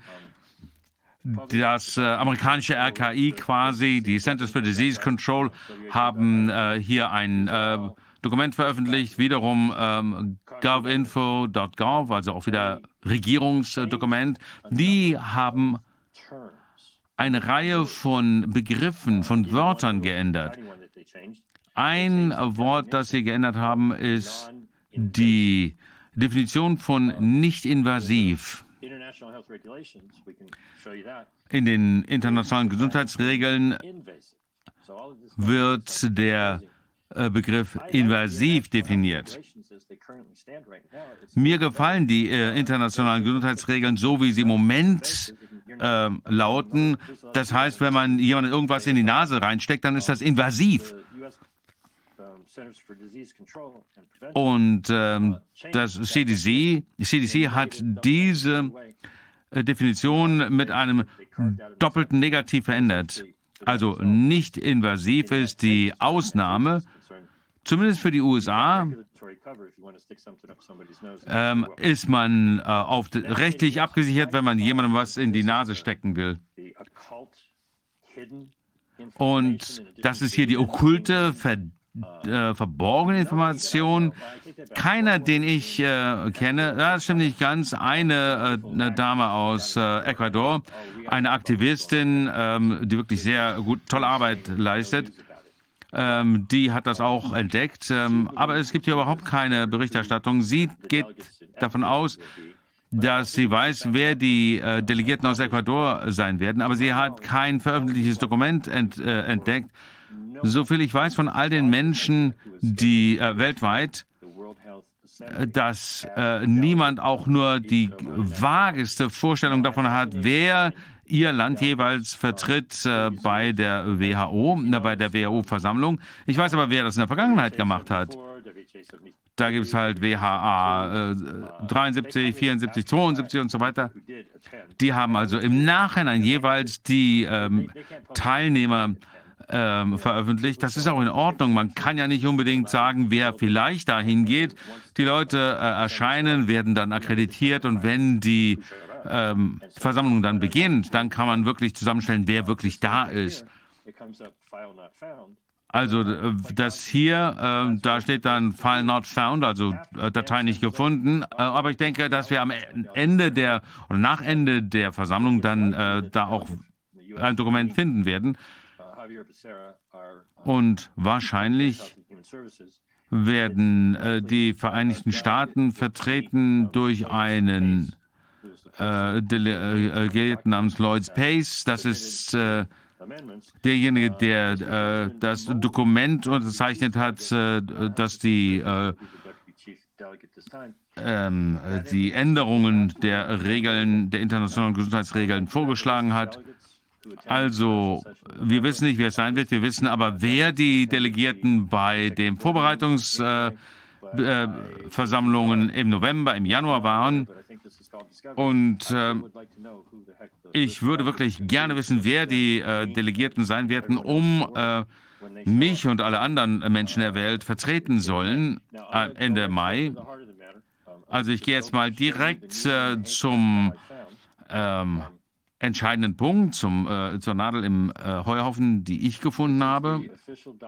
Das ist das offizielle Dokument, das sich auf der WHO-Webseite befindet. Ähm, und wie gesagt, äh, das habe ich am 28. März äh, entdeckt auf einer anderen Webseite. Da war es noch nicht bei der WHO auf der Webseite. Das ist vom 12. April. Das ist das erste Mal, dass die Weltgesundheitsorganisation das veröffentlicht hat. Das erste Mal, soweit ich sagen kann, dass irgendjemand das offiziell äh, vorgelegt hat. Diese ähm, Änderungsentwurf äh, für die internationalen Gesundheitsregeln, also 12. April. Das ist das erste Mal, dass es äh, ans Licht, ans Tageslicht kommen sollte. Erstmal ein Deckblatt, ein zweites Deckblatt. Das ist dann zwei Tage nachdem das der äh, World, äh, Weltgesundheitsorganisation vorgelegt wurde und dann haben sie die anderen 193 anderen Mitglieder äh, vorgestellt. Also am letzten Tag, äh, wo das überhaupt noch äh, fristgerecht eingereicht werden konnte. Man kann nicht einfach irgendwas äh, während der Versammlung vorlegen. Also jeder muss vier Monate Zeit haben, sich das anzuschauen. Und zwei Tage later, später haben 40 Länder ihre Unterstützung für diese Maßnahmen äh, zum Ausdruck gebracht, was mir sagt, dass die da äh, an, den, an der Formulierung beteiligt waren. Also äh, das kann ich natürlich nicht beweisen, aber wenn äh, ich so ein Dokument innerhalb von zwei Tagen entsprechend äh, unterstützen kann, ähm, da müssen ja unterschiedliche äh, Gremien mit involviert werden, äh, Parlamente und so weiter. Ich weiß nicht, wie man das in zwei Tagen auf die Reihe kriegen soll. Also das hier ist wieder nochmal eine Einleitung schreiben äh, von Lloyd Space äh, vom 18. Januar 2022. Es kam also aus den Vereinigten Staaten, aber tatsächlich sieht es eher so aus, dass eine ganze Gruppe von Ländern da zusammengearbeitet haben, um hier ein paar sehr, sehr äh, ausgefeilte äh, Rechtsvorschriften zu formulieren. Es gibt hier 13 unterschiedliche ähm, Paragraphen, die verändert werden. Die wichtigsten sind äh, Paragraphen 12 und 59. Die sind alle schlimm. Ähm, äh, Shadnam ähm, Mohammed, äh, den ihr äh, interviewt habt, äh, ist ja ähm, im ähm, Lenkungsgremium des Transformative Health Justice. Und gestern haben äh, wir alle uns das wirklich Zeile für Zeile angeschaut. Und jeder hat sich meine Analyse äh, vorgenommen, die ich vor ein, zwei Monaten durchgeführt habe. Und wir haben dann mal genau angeschaut und haben vier, Mo vier Stunden gestern äh, damit zugebraucht, dass wir, äh, wir haben versucht, dass wir äh, nicht so angepestet waren, dass wir die ganze Zeit hier nur rumgeflucht haben während des äh, Zoom-Meeting, weil da gibt es keinen einzigen äh, Abschnitt, der nicht einfach nur pures Böses äh, zum Ausdruck bringt. Zum Beispiel äh, Paragraph 12, das ist wirklich das Schlimmste, das ist alles furchtbar, aber das ist das Allerschlimmste. Hier, Moment, so, Moment, da habe ich einen Fehler gemacht, sorry. Äh, Sie kennen bestimmt diese ähm, Konventionen. Ähm, die äh, neu äh, vorgeschlagenen äh, Textpassagen sind fettgedruckt und unterstrichen und äh, vorhandene Texte, die gelöscht werden sollen, werden, sind durchgestrichen dargestellt. Und alles, was äh, normal gedruckt ist, sind äh, bereits vorhandener Text. Und Rainer, als ich mir das mal gesehen habe, ähm, äh, welche Wörter hier drin sind, neu drin sind, gestrichen werden, und äh, wenn man das sieht, dann ist das wirklich furchtbar. Das wirklich aus wie eine Nadel im Heuhaufen, weil das so versteckt ist. Die äh, Formulierung ähm, ist derzeit so, dass das die Regeln sind. Vor diesen Änderungen gilt das, was hier steht. Das heißt, der äh, Generaldirektor muss die Zustimmung der souveränen Staaten äh, haben, bevor er einen ähm, internationalen ähm, äh, Gesundheitsnotstand ausrufen kann. Also äh, zum Beispiel in China, Wuhan äh, 2020 im Januar, ähm, da äh, sind äh, komische Dinge passiert, die Menschen wurden, äh, sind tot umgefallen, äh, durften nicht mehr aus den Häusern raus und so weiter. Da ist die WHO, eine Delegation dahin und hat sich das angeschaut. Und äh, die Chinesen haben gesagt, okay, kommt wieder, wenn äh, ihr müsst, aber wir sagen euch, wann ihr äh, kommen könnt. Und ein, zwei Tage später sind sie wieder zurückgereist nach China. Und dann haben, hat man sich geeinigt, ja, da gibt es ein Problem.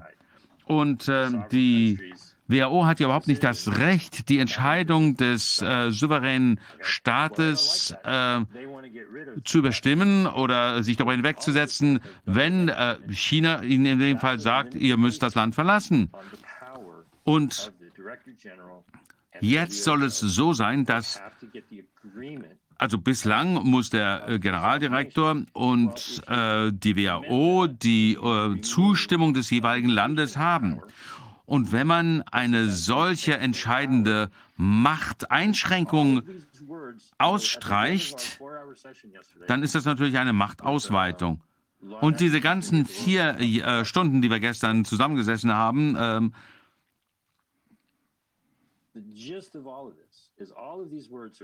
all diese Worte sollen einfach nur verwirren, denn sie verstecken die Tatsache, dass da ein einzelner, ein einziger Diktator dahinter steht.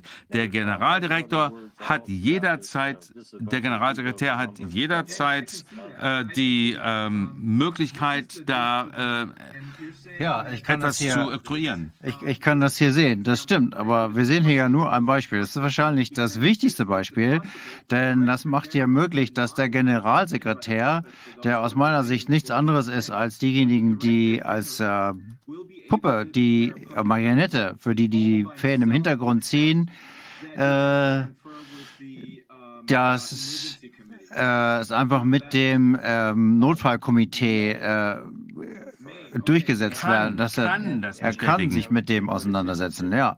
Aber es ist seine Entscheidung. Und die, genauso wie, wie die FDA äh, mit ihren Beratungsgremien äh, befasst ist, die können sagen, ja, vielen Dank äh, für den Tipp, aber sie müssen das nicht unbedingt annehmen. Äh, als ich das gesehen habe, wusste ich, dass ich hier etwas sehr Wichtiges, auf etwas sehr Wichtiges gestoßen war.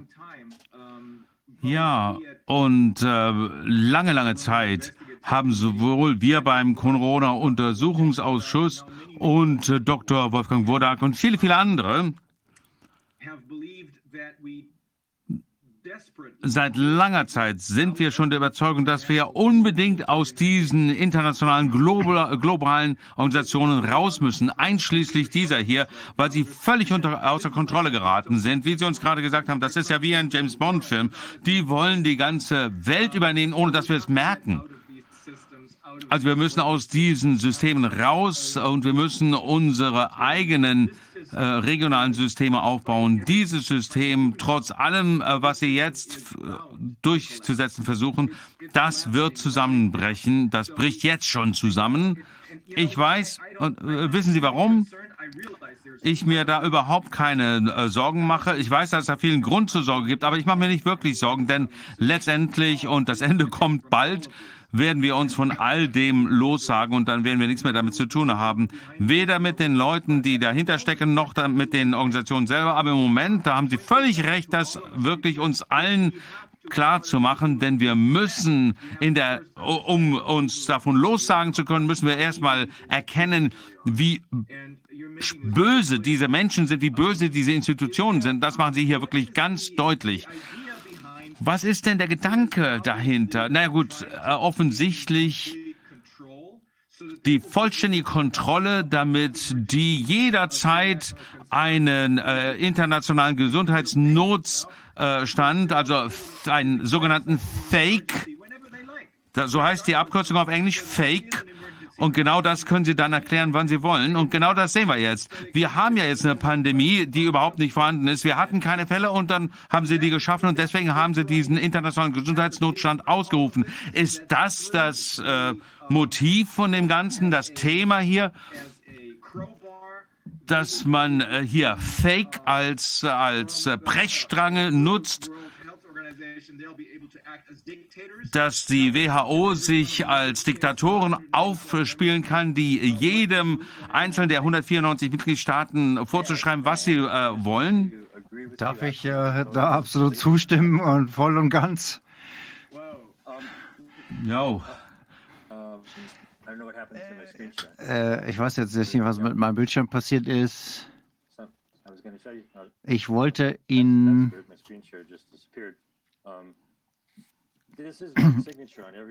das ist das, womit ich jeden einer einzelnen, einzelnen meiner Artikel unterschreibe. Das alte System bricht zusammen und wir müssen schnell ein neues bauen. Wenn Sie die Nase voll haben von dem Staat, äh, Gesundheitssystem, Pharmaceutical, äh, Medien und Industrie, dann äh, kontaktieren Sie mich, wenn Sie ein neues System bauen wollen.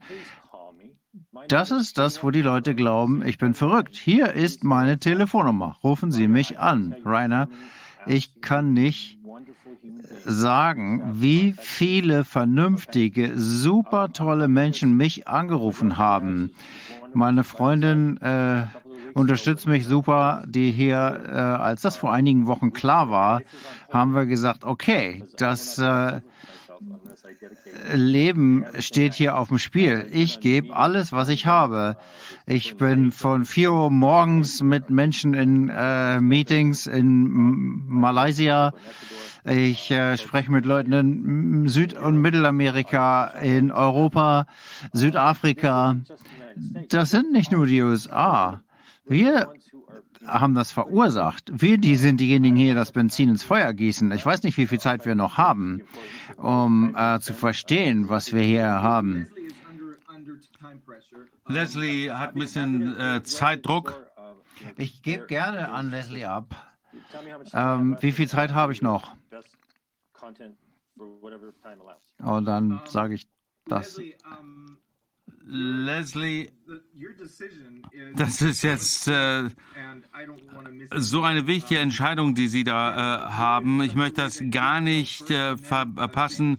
Können wir Sie vielleicht jetzt äh, vorziehen und dann kann James vielleicht seine Präsentation am Ende äh, fertigstellen? Rainer, ich fasse es kurz zusammen, weil ich muss dann auch weiter.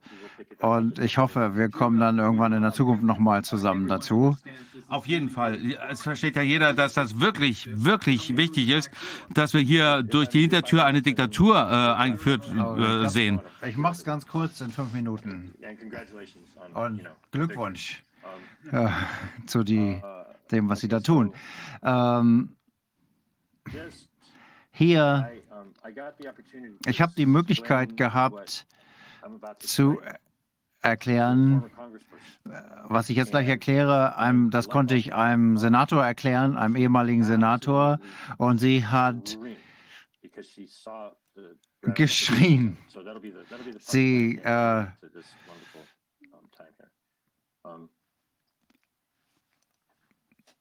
was hat er nicht gesagt? Das sagt er später erst. Ähm, das Center, das CDC hat äh, die äh, Quarantäneregeln hier dargestellt. Das ist ein offizielles Bundesdokument, Haufen Worte. Und wenn man hier runtergeht,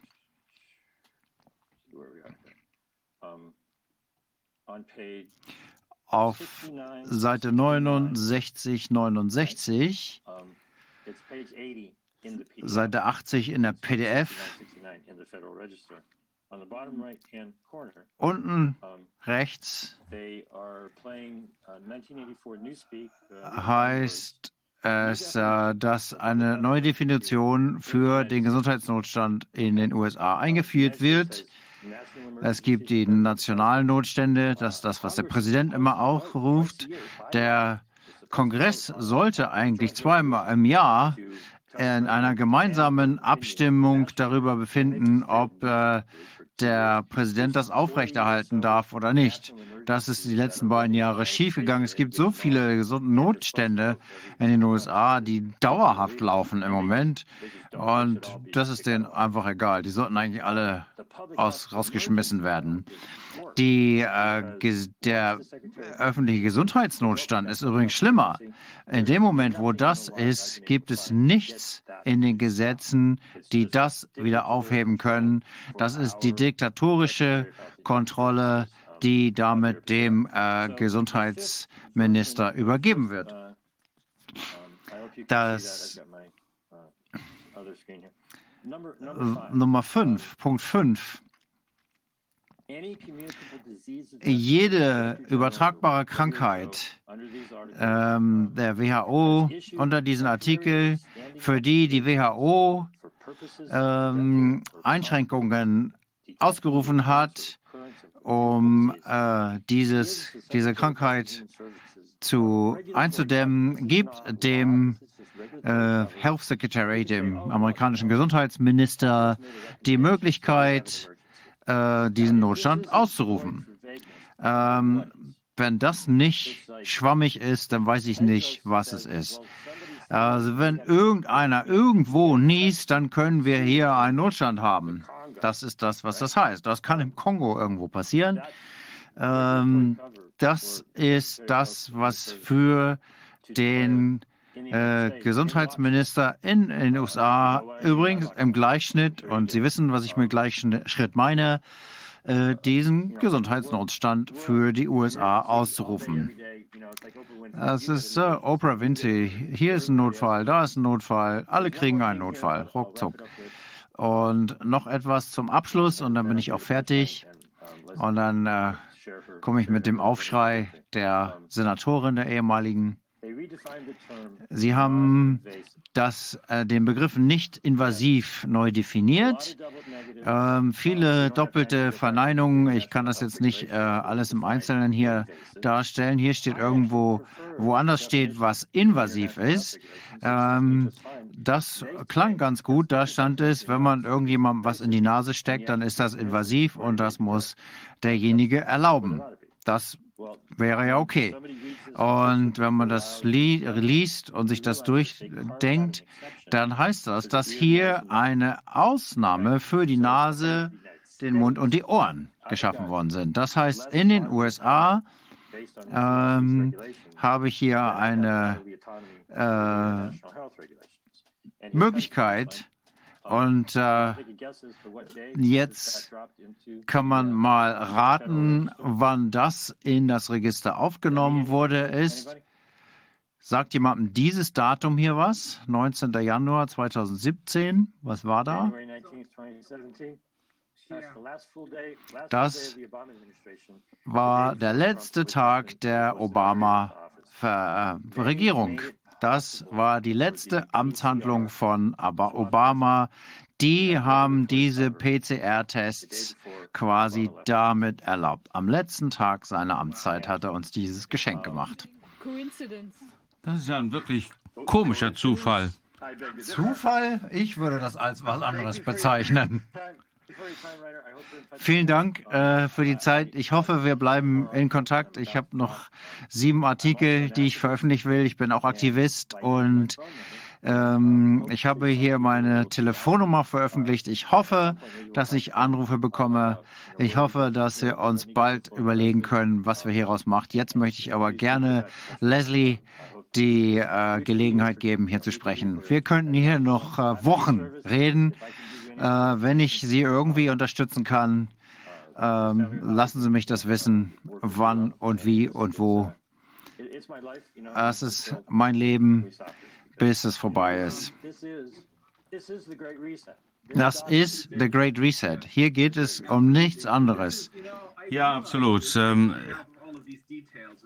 es war mir schon klar, ich hatte nicht all diese Details, aber es war mir schon klar, als ich äh, zum ersten Mal über den Ansatz äh, äh, des Gleichschrittes gelesen habe und als ich dann ähm, äh, gelesen habe, als äh, diesmal der äh, Gesundheitsnotstand, der internationale Gesundheitsnotstand ausgerufen wurde. Die haben natürlich alles Mögliche geändert, die Definition von ähm, Herdenimmunität, jetzt haben sie hier geändert, was non-invasiv ist.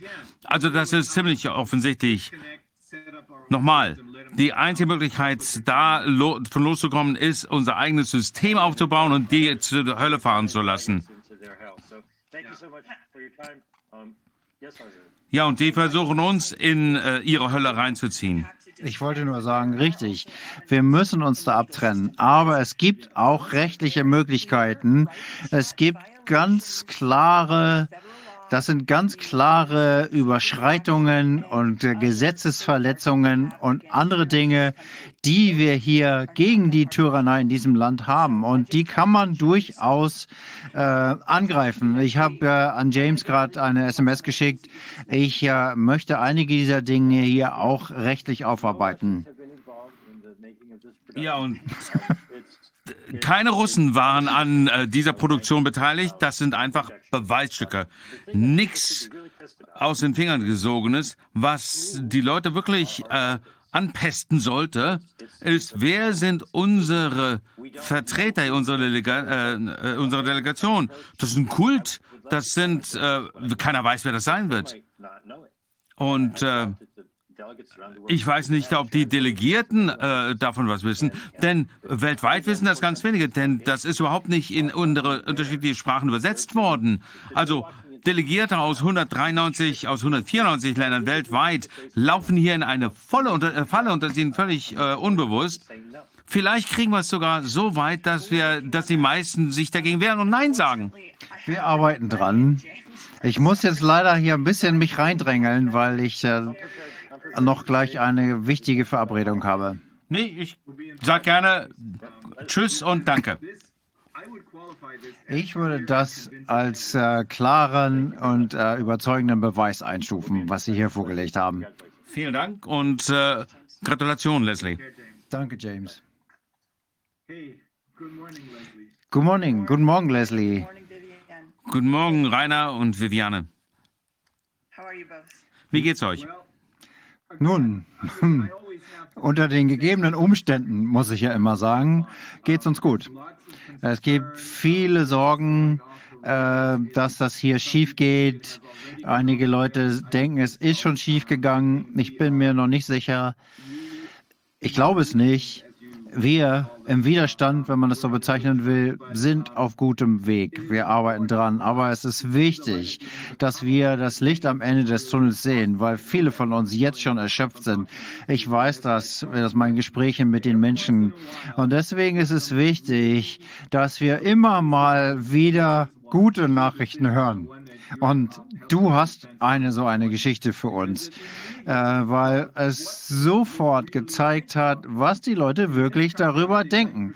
In diesem Land zumindest sind 99 Prozent der Reg Leute nicht äh, in Übereinstimmung mit, den, mit der Regierung. Aber erzähl uns, was ist passiert? Ich habe es zwar selber schon gelesen, aber bitte. Ich muss euch was vorlesen.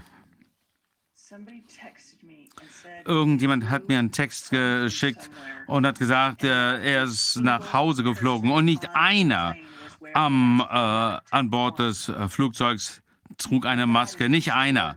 Und das ist schon erstaunlich. Äh, ist diese Textnachricht hier? Nee, ich weiß, wo es ist. Ein Freund, eine Freundin hat mir gesagt, dass sie gerade nach Hause geflogen ist, nachdem sie ihre Tochter in Virginia äh, besucht hat.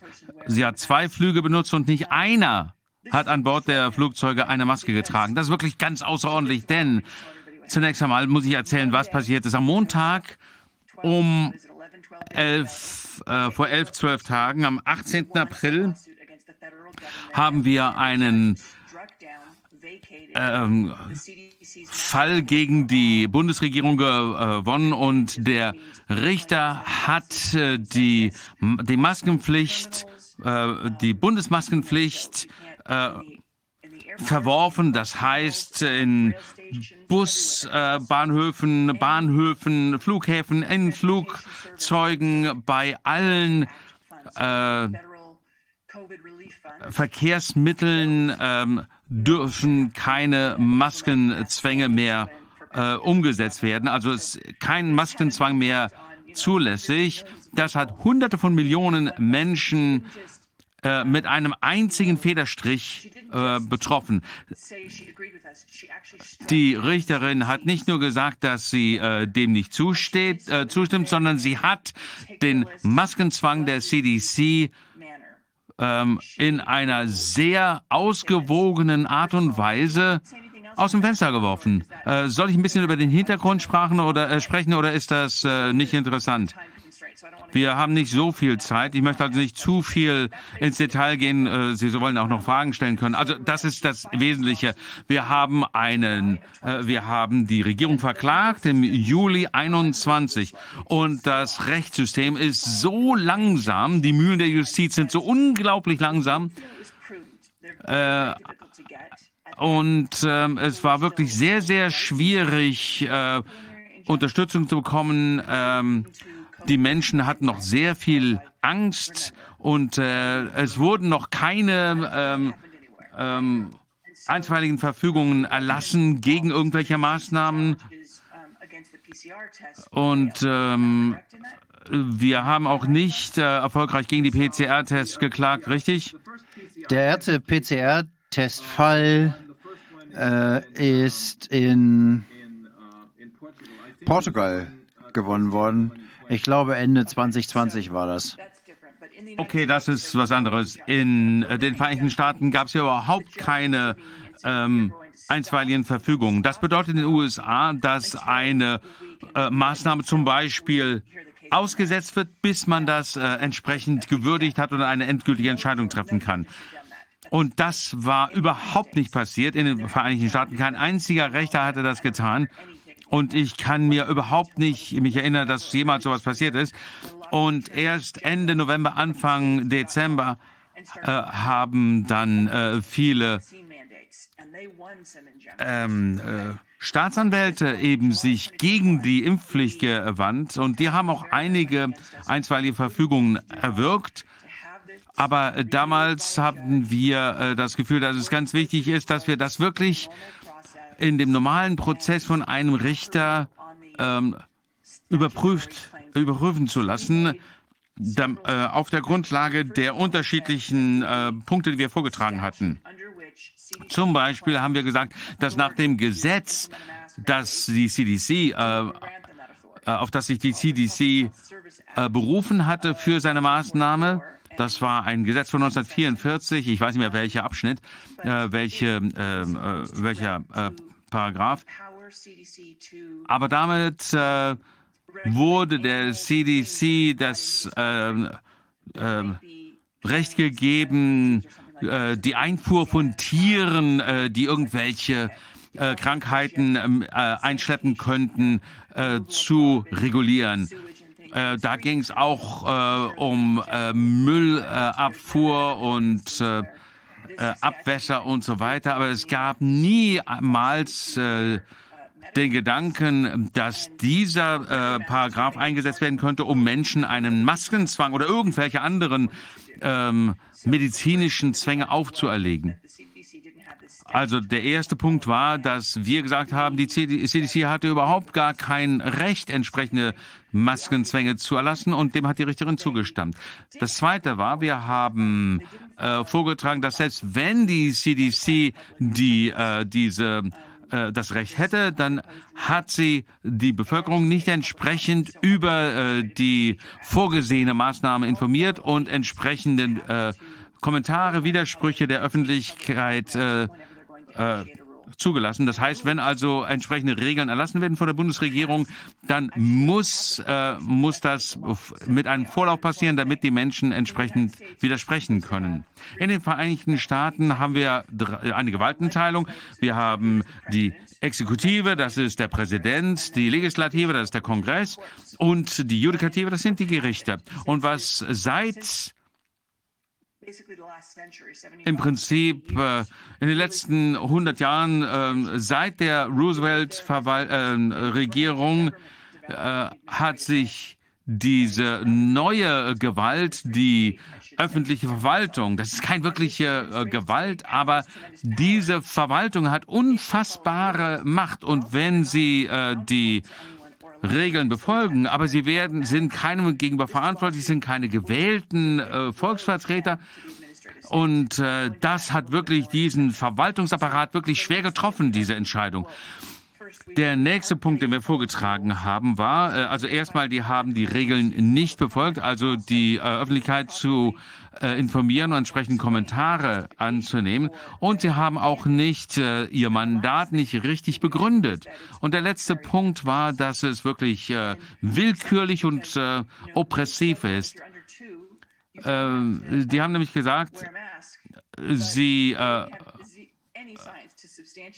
äh, müssen eine Maske tragen, aber die haben überhaupt keine wissenschaftlichen ähm, Beweise vorlegen können, dass es ähm, hilfreich ist, Masken zu tragen, dass die irgendetwas nützen oder dass es vielleicht auch sinnvoller wäre, zwei oder drei oder sechs Masken übereinander zu tragen. Also die Richterin hat all unseren Argumenten ist sie gefolgt und sie hat äh, auch wirklich erläutert, warum. Sie hat insbesondere sich geäußert äh, zum Public Health Service Act, nachdem die CDC ja äh, das Recht hat, die öffentliche Gesundheit äh, zu schützen hinsichtlich äh, ins Land eingeführter Tiere. das hat sich ursprünglich äh, an ähm, Schildkröten gerichtet, äh, die Salmonellen eingeschleppt haben. Und äh, man hat also dieses äh, Recht genutzt, um äh, die Einfuhr von Schildkröten zu verhindern. Und das zeigt, was der Sinn des Gesetzes war, der beabsichtigte Sinn des Gesetzes war. Man kann natürlich verstehen, warum man so ein Tier vielleicht äh, erst einmal ähm, in Quarantäne stecken möchte, äh, bis es sich erholt hat, oder es vielleicht gar nicht ins Land zu lassen. Aber damit kann man noch lange nicht begründen, dass man die äh, Rechte der Amerikaner beeinschränkt. Und äh, es wird auch niemand geheilt durch eine Maske. Da wird ja gar nichts, äh, gar keine Viren dadurch äh, beseitigt. Äh, es wird behauptet, manche behaupten, dass äh, damit die äh, Krankheit an der Ausbreitung verhindert wird. Aber das ist gar nicht die ähm, Argumentation der CDC. Die äh, CDC hat sich auf ein ganz anderes Recht berufen. Und die äh, FDA sagt explizit, dass die Masken nicht als äh, Präventivmaßnahme für die Übertragung von bakteriellen oder viralen Krankheiten vermarktet werden dürfen. Warum sollte die FDA, die äh, Medizinaufsicht, äh, denn das äh, schreiben, wenn sie nicht davon ausgehen, dass das äh, eben nicht passieren kann? Warum? Naja, weil wir seit über einem, Hundert, einem Jahrhundert wissen, dass sie das nicht erreichen können. Wenn ich das richtig verstanden habe, dann versuchen die, äh, sich nur dahinter zu verstecken, ohne das überhaupt zu beweisen, ist die, die vers versuchen sich nur hinter der Gesundheit zu verstecken. Das ist alles, oder? Ja, aber wie wird da die öffentliche Gesundheit dabei gefördert? Man kann in einem Restaurant sitzen, ähm, im Flughafen äh, und ohne Maske da kann man sitzen äh, und was essen ohne Maske und fünf, sechs äh, oder zwei Meter neben Ihnen äh, wollen Sie eine Bestellung aufgeben, da müssen Sie jetzt eine Maske, Maske tragen und äh, die, äh, Sie werden nicht bedient, wenn Sie keine Maske tragen. Und das ist mir passiert. Sie müssen eine Maske tragen, ansonsten darf ich die nicht bedienen. Und ich sage mal, was, wo, was, hier und da drüben nicht und und ihre Mitarbeiter kommen aus der äh, Küche und die haben ihre Maske äh, unter der Nase hängen oder gar keine Maske an. Also das ist wirklich interessant zu beobachten, wie diese Mächte äh, die äh, menschliche Natur beeinflussen, positiv oder negativ. Aber das Entscheidende ist die Absurdität von all dem. Also wir sind jetzt, äh, wir äh, fliegen im, mit einem Flugzeug und die ähm, Vorstände der Fluggesellschaften haben die CDC äh, seit Monaten äh, angefleht, dieses Maskengebot äh, zu zurückzunehmen. Denn es sind ja schon entsprechend Filter eingebaut worden in den äh, Klimaanlagen der Flugzeuge. Das ist also wirklich ganz sichere ähm, Umgebungen. Jedenfalls haben wir im, am 18. Juli äh, dagegen eine Klage eingereicht. Und es war wirklich, äh, im Wesentlichen waren alle wirklich völlig begeistert, dass äh, es wurde also mitten in einem Flug wurde bekannt gegeben, dass niemand mehr eine äh, Maske tragen musste. Die ähm, Flugbegleiter und Begleiterinnen haben mitten im äh, Flug angefangen zu tanzen. Und manche haben gesungen, nehmt die Maske ab. Also wirklich toll. Das Wichtigste für mich aus dieser ganzen Erfahrung und diesem Sieg ist, dass es Hoffnung gibt. Ich höre immer wieder, dass die Menschen sagen, die Richter sind alle korrupt, das wird niemals äh, enden. Und das stimmt nicht. Es gibt überall gute Menschen. Die Menschen fühlen sich befreit und sie fühlen sich inspiriert durch diese äh, Entscheidung. Und damit bekommt die äh, Freiheitsbewegung wieder ein bisschen Wind in die Segel. Und zwar nicht nur in, in, in unserem Land, sondern überall. Das wird nämlich überall berichtet. In äh, Indien, in Frankreich, in Großbritannien. Äh, überall auf der Welt wird das berichtet, dass das passiert ist. Und das ist die Botschaft, die ich bekomme. Das war wirklich inspirierend und hat, gibt den Menschen wieder Hoffnung, dass wir immer noch die Chance haben, die Dinge herumzureißen. Ich denke, das stimmt. Ich glaube, das ist ein sehr, sehr wichtiger Schritt. Äh, wissen Sie irgendwas über genau diese Richterin und äh, wie sie, wie es ihr nach dieser äh, Recht, äh, nach diesem Urteil ergangen ist? Hat sie irgendwelche Dinge zurückbekommen? Viviane, es war unfassbar, was ihr passiert ist. Es ist eine sehr ähm, tapfere junge Frau. Ich glaube, die ist erst 30, 35 Jahre alt. Sie ist äh, angegriffen worden. Sie sei zu jung, unerfahren und zu hübsch. Ja. Und ich denke, das äh, zeigt doch ganz deutlich, wie äh, heuchlerisch die Medien in den Vereinigten Staaten sind.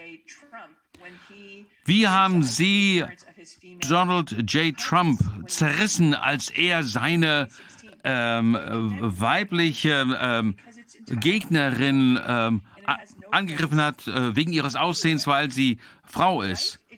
Und das war auch richtig. Das hat überhaupt nichts mit der ähm, äh, Kampagne zu tun. Das gehört da nicht hin, jemanden wegen seines oder ihres Aussehens anzugreifen. Aber plötzlich gibt es diese kollektive Amnesie, äh, dass man Donald Trump dafür kritisiert hat. Denn Rechtsanwälte, Journalisten nennen sie zu hübsch. Und es ist wirklich interessant. Ich habe einen äh, meiner ähm, Rechtsanwälte gefragt, äh, soviel ich weiß, Elena Kagan, die jetzt im äh, obersten Gerichtshof ähm, sitzt, die hatte noch nie einen Fall ähm, äh, als äh, Richterin, bevor sie in den äh, obersten Gerichtshof berufen wurde. Das heißt nicht, dass sie eine schlechte Richterin ist. Äh, da braucht man nicht unbedingt entsprechende Erfahrung als Strafrichterin oder sowas. da hat sich aber keiner beschwert, als sie benannt wurde. Aber hier äh, zerreißen sie diese äh, Richterin, weil sie zu jung ist. Das sind doch absurde äh, äh, Gründe. Ähm, tatsächlich ist es so, dass sie sehr intelligent ist. Ja, gut, sie wurde von Donald Trump ernannt, bevor er das Amt verlassen hat, aber sie ist sehr intelligent. Ähm, sie ist konservative Richterin. Es ist, äh, sie hat natürlich ähm, Verbindungen zu einer konservativen Gruppe, die ähm, ähm, Confederation of Judges. Ähm, und ähm, aber wenn man nicht äh, zulässt, dass ein, ähm, also wenn man sagt, dass ein Liberaler, eine liberale Richterin nicht ähm, ähm, vorurteilsbehaftet ist, dann muss man das auch einer konservativen Richterin zugestehen. Ja, wir haben das ja schon öfter von Fauci gehört, dass er, glaube ich, tatsächlich denkt, die CDC steht über dem Gesetz. Er konnte eigentlich nicht verstehen. Er hat gesagt, warum hat ein Gericht da was mit zu tun? Nein, das muss doch die CDC entscheiden. Niemand steht über dem Gesetz. Nein, das ist wirklich wichtig. Also ich möchte mal ganz kurz erzählen, was letzte Woche passiert ist. Fauci in der letzten Woche, in den letzten sieben Tagen hat er mehrere sich widersprechende äh, Erklärungen abgegeben. Erstmal diese Erklärung. Er hat tatsächlich gesagt, wir können nicht zulassen, dass Richter oder Richterinnen äh, die äh, Entscheidungen der öffentlichen Gesundheitswesens äh, herausschmeißen. Also Dr. Fauci, ich weiß nicht, ob Sie verstehen, wie unser Land funktioniert. Das ist genau der Sinn der Gerichte. Deswegen nennt man das auch äh, äh, Macht und Gegenmacht. Ja, deswegen haben wir drei Gewalten. Und deswegen sage ich auch, dass der administrative Teil der, äh, des Staates außer Kontrolle geraten ist. Und am 18. Äh, April äh, ist ja diese, diese Entscheidung äh, gefallen. Und vom Justizministerium kam, ich weiß es nicht mehr, wann genau wann das war, vielleicht am selben Tag, vielleicht am nächsten Tag, haben sie, äh, nee, ich glaube, es war am selben Tag noch. Und dann haben sie gesagt, ähm, dass äh, Justizministerium, das ist ja die höchste Justizbehörde in den Vereinigten Staaten. Und äh, sie hat sich natürlich mit dem Gesetz auseinanderzusetzen, der Umsetzung des Laws nicht äh, der, dem Schutz einer bestimmten Behörde. Und was die gesagt haben ist, wir äh, stimmen dieser Entscheidung nicht zu, aber wir werden uns mal anschauen, was die CDC, wie die damit umgeht. Wir werden uns mal äh, anhören, wie die CDC das beurteilt. Ja, wenn es einen Notstand gibt, hat man dann Zeit, sich mal äh, zurückzulehnen und zu überlegen und äh, zu sehen, wie die das beurteilen, oder würde man sofort handeln? Also das ist schon mal ein bisschen komisch, objektiv gesehen. Dann natürlich auch der andere Teil, dass wenn man nicht innerhalb eines bestimmten Zeitfensters äh, handelt, dann kann man äh, auch nicht mehr dagegen äh, in die nächste Instanz gehen. Also das haben sie auch nicht rechtzeitig gemacht. Und dann haben sie gesagt, nochmal einen Tag später, und haben gesagt, ich bin ziemlich sicher, dass sie am Dienstagabend äh, diese Erklärung abgegeben haben und dann am Mittwoch haben sie gesagt, ja, wir werden in die Berufung gehen und zwar, weil wir sicherstellen wollen, dass die CDC weiterhin äh, Autorität hat, wenn sich sowas wiederholt. Es ging also alles darum, die äh, Autorität des Verwaltungsapparates aufrechtzuerhalten. Darum ging es. Es ging gar nicht mehr darum, ob das irgendwie gesetzlich rechtmäßig ist oder äh, gerechtfertigt. Und dann kam Dr. Fauci am, diese Woche daher und sagte, die Phase der Pandemie ist vorbei. Und wenn das der Fall ist, dann würde ich ja sagen, dann haben wir gar keinen Notstand mehr, oder? Also was bedeutet das für die Notstandsrechte, äh, äh, die sie hatten, Befugnisse, die sie hatten? Und dann sagt er, ah, nein, nein, nein, wir sind die Phase, die pandemische Phase ist vorbei, wir sind aber immer noch in der Pandemie. Also irgendwie alles sehr widersprüchlich. Und äh, wir sehen das so, dass die Regierung und die Verwaltung gar nicht äh, gesehen haben, dass hier ein, äh, eine Klage anhängig war. Äh, deswegen konnten sie da keinen Einfluss ausmachen. Das ist also fast schon belustigend, was hier passiert, diese, dieses Hin und Her und so weiter. Also wenn das Justizministerium hier ähm, in die Berufung geht, und äh, dann geht das in das, äh, ein bestimmtes Gericht, zum 11. Äh, Bezirksgericht. Und das hat schon vor Monaten eine äh, Anweisung der CDC verworfen. Nämlich, äh, damals wurde gesagt, dass äh, die, äh, dass jeder, der aus Florida wegfliegt, eine Maske tragen musste.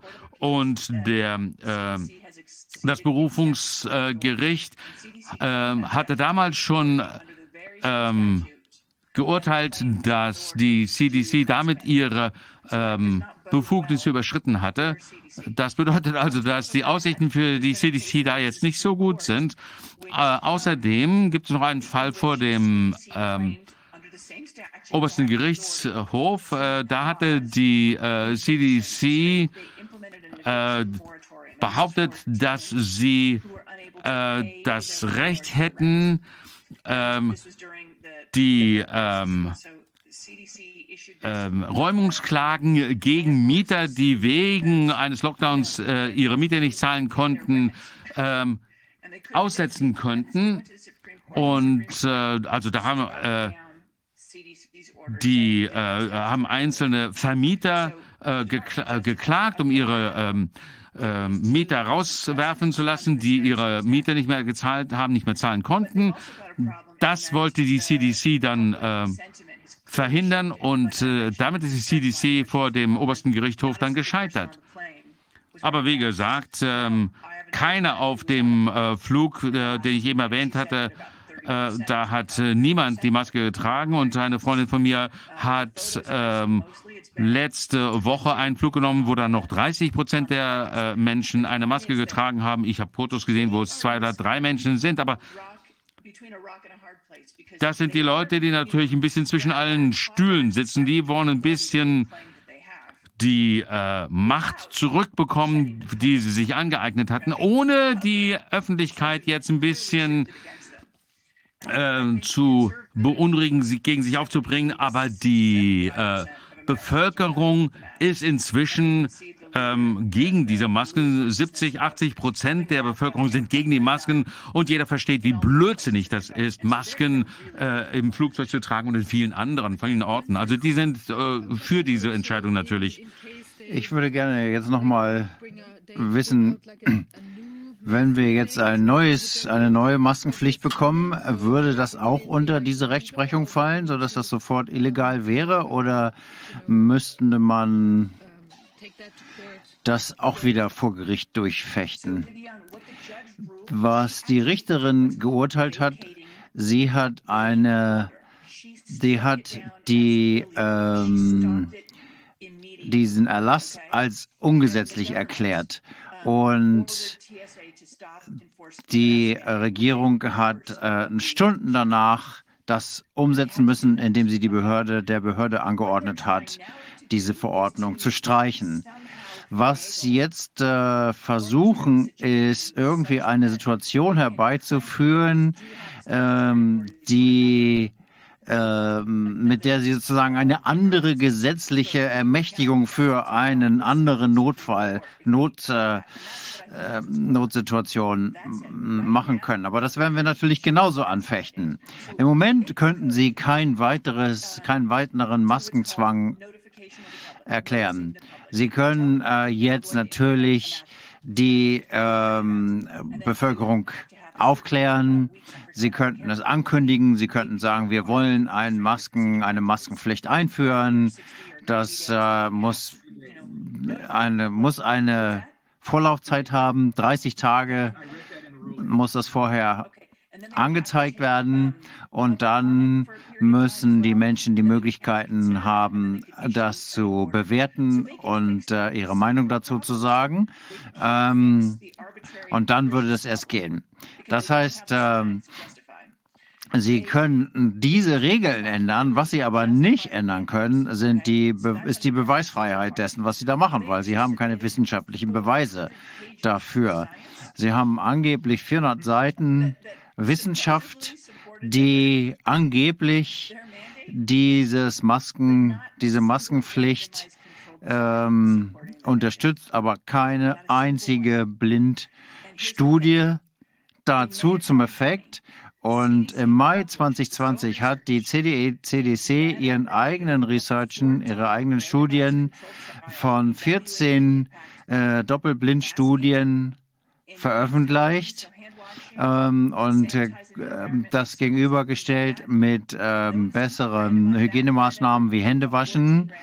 Und diese 14 Studien, das ist der Goldstandard in den Studien, zeigte, dass die Masken keinerlei Auswirkungen haben. Keine der Masken. Und ähm, das ist im Mai 2020 ähm, äh, veröffentlicht worden. Das war aber komischerweise in diesen äh, 400 Seiten nicht drin. Ja, Mai 2020 hat die CDC genau diese Studie veröffentlicht. Ist das irgendwie in Zusammenarbeit mit John Ioannidis gemacht oder hat er das unabhängig gemacht? Er ist zum gleichen Schluss gekommen, dass er ganz klar gesagt hat, Lockdowns beispielsweise machen nicht nur nichts Gutes, sondern sie schädigen sogar. Das hat nicht die äh, Lockdowns äh, bewertet, sondern äh, Masken Umwelt, also Oberflächen und Händewaschen. Und alles, was diese sogenannten mechanistischen Studien betrifft, da, die haben die äh, in großer Menge produziert. Das ist, was macht man, wenn man irgendwie äh, ähm, sozusagen ein Stück Tuch besprüht mit irgendwas und sagt, hier, guck mal, geht die Flüssigkeit nicht durch. durch. Das war die, äh, weil die Tropfen nicht durchgehen ähm, also wirkt die Maske. Aber natürlich ist es Quatsch, weil diese kleinen Teilchen Aerosole sind. Und etwas, was so klein ist, ähm, das ist genauso unwirksam gegenüber Viren, als wollte man eine Mücke mit einem Maschendrahtzaun abfangen. Und da werden Sie schon Schwierigkeiten haben, äh, das anders zu beweisen, wenn Sie nochmal eine Maskenpflicht einfügen wollen.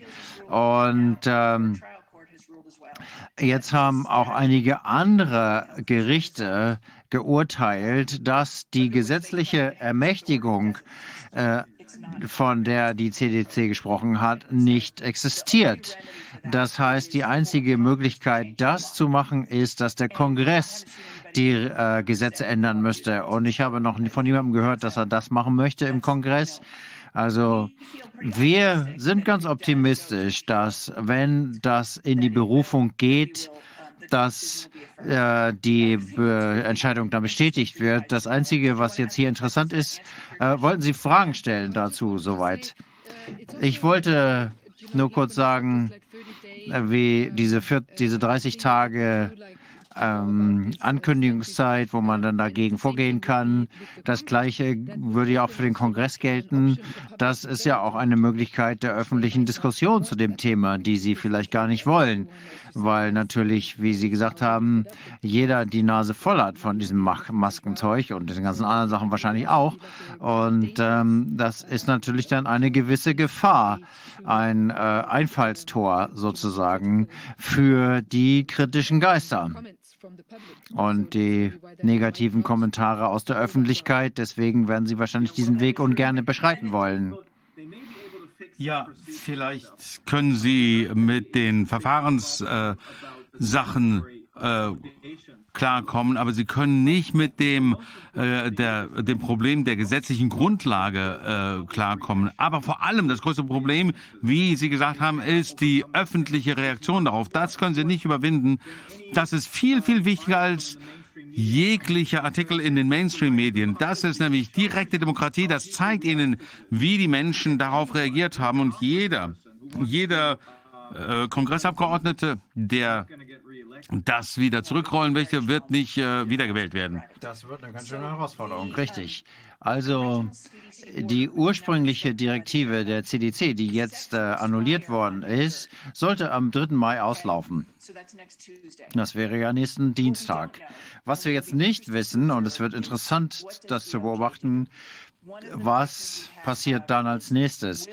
Eine Möglichkeit ist, läuft es einfach aus und dann kommt das elfte Besuchungs äh, äh, Berufungsgericht und ähm, es wird dann gesagt, dass das Urteil nicht mehr gültig ist, weil es diese Anordnung nicht mehr gibt.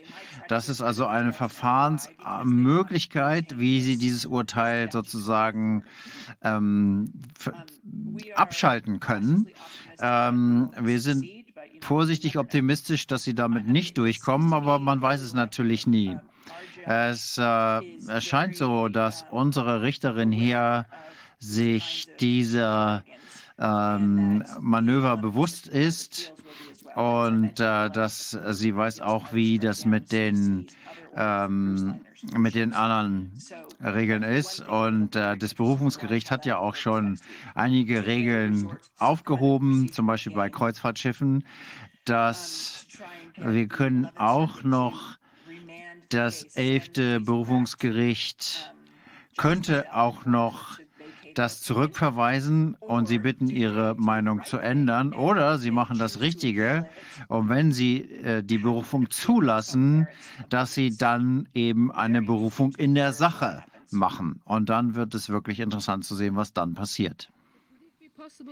Ja, wäre es möglich, könnte der elfte, äh, das elfte Bezirksgericht könnte es sagen, es ist ja egal, ob äh, das äh, ausgelaufen ist oder nicht. Wäre das eine möglich, mögliche Reaktion? Könnte das Gericht so argumentieren? Ja, es gibt noch andere Fälle. Das geht jetzt natürlich sehr in die äh, gesetzlichen Regelungen rein. Das ist nicht so mein Fachgebiet. Äh, es gibt schon ähm, Dinge, die untersagt worden sind. Ich glaube, Gesetze. Ähm, und wenn Dinge nicht verfassungsgemäß sind, dann können das eben unterbrochen werden. Wir sind da aber optimistisch, dass das nicht passiert. Das könnten Sie natürlich versuchen. Ich glaube aber, dass das ähm, Bezirksgericht ähm, das nicht machen wird, weil das einfach eine zu große Nummer ist. Ja, auch äh, in äh,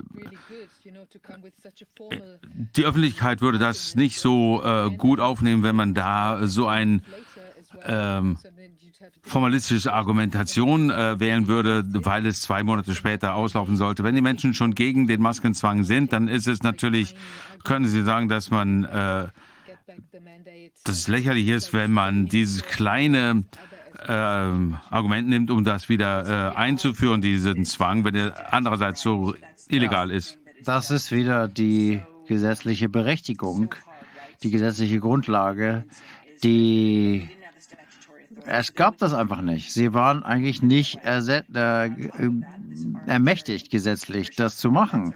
Und das bringt sie in große Argumentationsschwierigkeiten, denn sie konnten nicht äh, unterlegen, warum, warum zwei, warum zwei Jahre und nicht sechs Jahre und äh, wie auch immer von dem Alter, der, für die das gilt. Also die Wege des, der Justiz sind interessant. Selbst wenn Sie in die Berufung gehen, dann müssen Sie natürlich auch äh, erklären, wie Sie äh, zu den äh, Forschungsergebnissen kamen, die Sie 2020 veröffentlicht haben ähm, und wie das das Ganze rechtfertigt. Leider sind ja die Medien gegen uns und es ist schwer, das zu veröffentlichen. Ähm, Bloomberg hat äh, was über mich gemacht vor ein paar Tagen und ich habe diese Studie erwähnt und der, der Journalist hat gesagt, wie bitte? Die haben sowas veröffentlicht? Er hatte keine Ahnung davon. Ja, genau. Äh, äh, wir haben, sind schon längst zum Schluss gekommen, dass es gar keinen Sinn mehr hat, mit den Leuten zu reden. Das Einzige, was hilft, ist, wie Sie sagen, also das Einzige, was Sie machen, ist, uns dann durch den Dreck zu ziehen. Ja. Das ist alles. Es geht einfach nur darum, die Agenda durchzusetzen. Zwei gab es gleichzeitig, eins von Bloomberg und das andere von der New York Times. Ja, aber auch ihre Mittel werden langsam äh, austrocknen, wenn die mit diesem Narrativ weitermachen. Wer unterstützt sie? Äh, wer unterstützt dieses äh, Lügennetzwerk denn dann noch? Sie können natürlich nicht zugeben, dass sie falsch gelegen haben, weil sie zu tief drinstecken. Aber das Größte dabei ist, wir können gewinnen. Das ist das, was wir verstehen müssen. Und wir werden gewinnen und wir werden weiterkämpfen und wir werden diese Dinge angreifen, wo immer wir können. Und auf lange Sicht werden wir gewinnen. Das wird vielleicht dauern, ein paar Jahre. Wir werden nicht morgen oder übermorgen oder nächsten Monat gewinnen, aber wir haben gute Richter. Wir haben Richter, denen die Verfassung was bedeutet und äh, die äh, daran interessiert sind, den Staat in die Schranken zu weisen. Wir haben die Wissenschaft und das Recht auf unserer Seite. Und das inspiriert mich dazu, weiterzumachen. Und ich weiß, dass es auch euch antreibt, äh, weiterzumachen. Wie ich ja schon ein paar Mal gesagt habe, Globalismus ist das Problem. Lokalismus, Regionalität ist die Lösung. Wir müssen Schulen bauen. Wir müssen Gesundheitssysteme bauen, Banken, lokale Währungen, um unsere Macht zu zurückzunehmen und sie von dieser äh, gekidnappten äh, globalen Struktur zu entreißen. Tut mir leid, ich muss jetzt zum Ende kommen. Ich komme gleich mit meinen Anwälten nochmal zusammen zu einem anderen großen, äh, zu einer, einer großen Klage. Da kann ich jetzt noch nichts zu sagen, aber da wird es weitergehen. Ich bin in Eile. Vielen Dank, dass ich da sein durfte. Jeder, der uns unterstützen kann, äh, unterstützt uns. Wir brauchen eure Unterstützung, ähm, dass wir hier weitermachen. Corwin, Rainer und Viviane, vielen Dank, dass ich hier dabei sein durfte und alles Gute. Ja, danke. Wir werden Großes miteinander erreichen. Alles Gute. Tschüss. Tschüss. Ja. Spannend, spannend. Ja, ja, sehr spannend. Vor allem die Reaktion der Öffentlichkeit darauf. Wie gesagt, äh, das ist so viel äh, informativ als all dieser Blödsinn, den die äh, Mainstream-Medien äh, veröffentlichen. Also die Leute, die dem jetzt applaudieren, die lassen sich nicht mehr ins Boxhorn jagen. Jetzt machen wir weiter mit äh, Mark Crispin Miller. Wir sind ja fast im Zeitrahmen. Toll, ähm, Sie zu sprechen. Sie sind Professor für Medien, Kultur und Kommunikation an der New York University. Ihre Forschungsinteressen sind moderne Propaganda, Geschichte und Taktik der Werbung, amerikanische Film- und Medieneigentum. Ausgewählte Veröffentlichungen sind die Kultur des Fernsehens von 1988, Mad Scientist, also verrückte Wissenschaftler, die geheime Geschichte der modernen Propaganda 2004 und Bush Cheneys neue Weltordnung auch 2004. Wollen Sie, ähm, haben wir irgendwas hier ausgelassen, was Sie noch gerne dazu fügen würden? Gut, ich denke, es ist äh, relevant, dass ich mich schon seit den 70er Jahren mit den Medien beschäftige, dass ich einen äh, Doktortitel erworben habe in, in englischer Literatur und dann habe ich mich auf die äh, Medien äh, konzentriert, als äh, ich vor Jahrzehnten erkannt habe, wie einflussreich und mächtig sie sind und die letzten 20 Jahre ähm, äh, unterrichte ich schon einen ähm, Kurs äh, zum Thema Propaganda.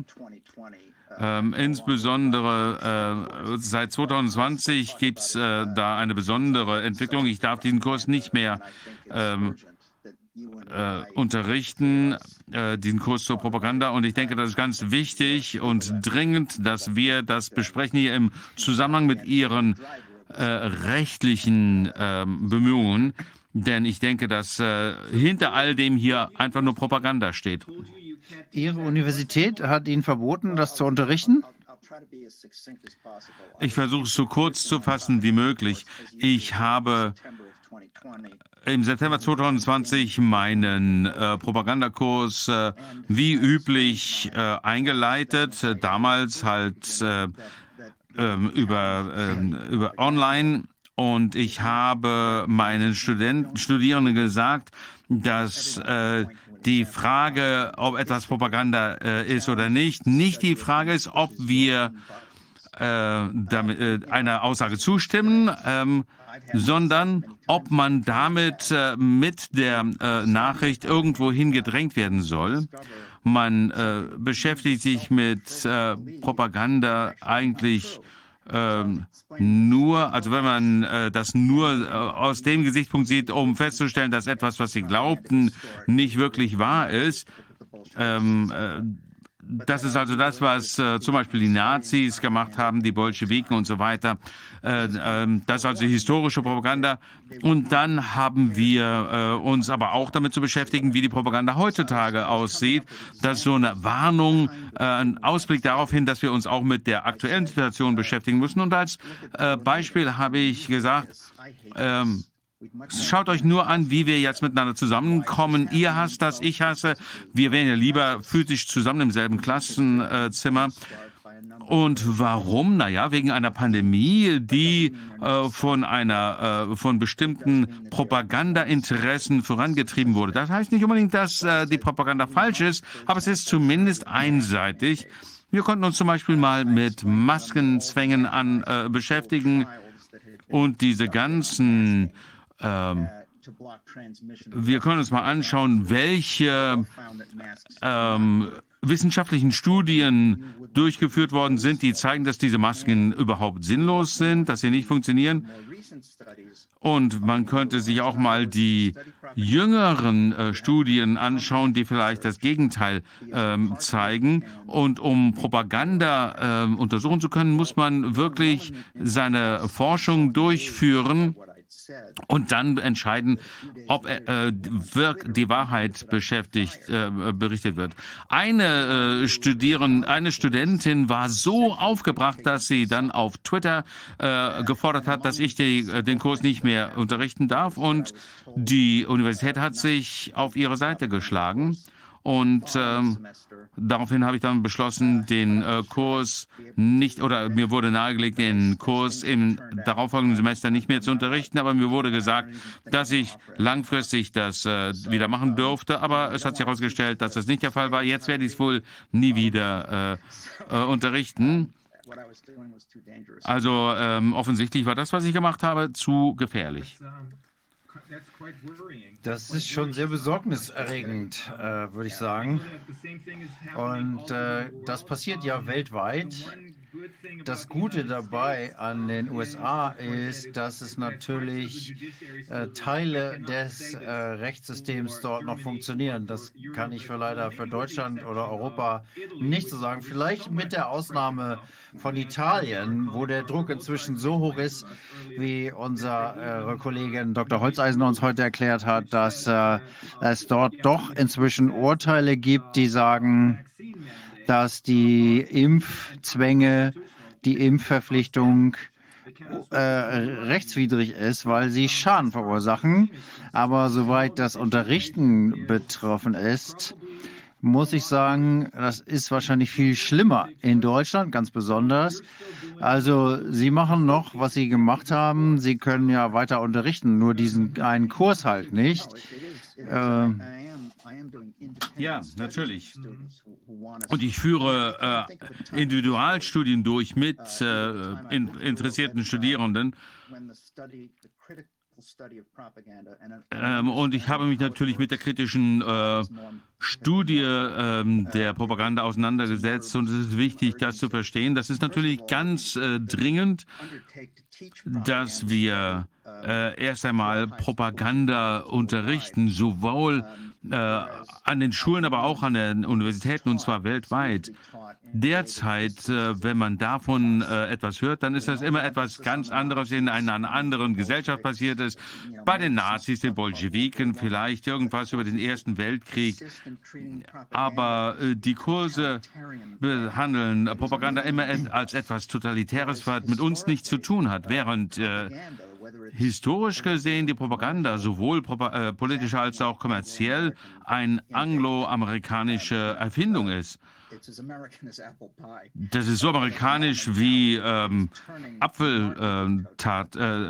Äh, ähm, aber wir äh, betrachten es immer so, als wäre es irgendwas äh, ganz anderes. Äh, ich habe da noch eine Frage. Ich habe einmal einen Videoclip gesehen mit einem Rechtsprofessor, einer Rechtsprofessorin, und sie hat ihre Studenten unterrichtet und gesagt, dass ab einem bestimmten Jahr, ich weiß nicht, ob es 2000 war oder später, ungefähr jedenfalls, dass plötzlich es äh, legal war, Propaganda äh, zu Amerika zu machen. Und vorher war das verboten. Das musste undercover sein, Filme zu machen, die komplett fake sind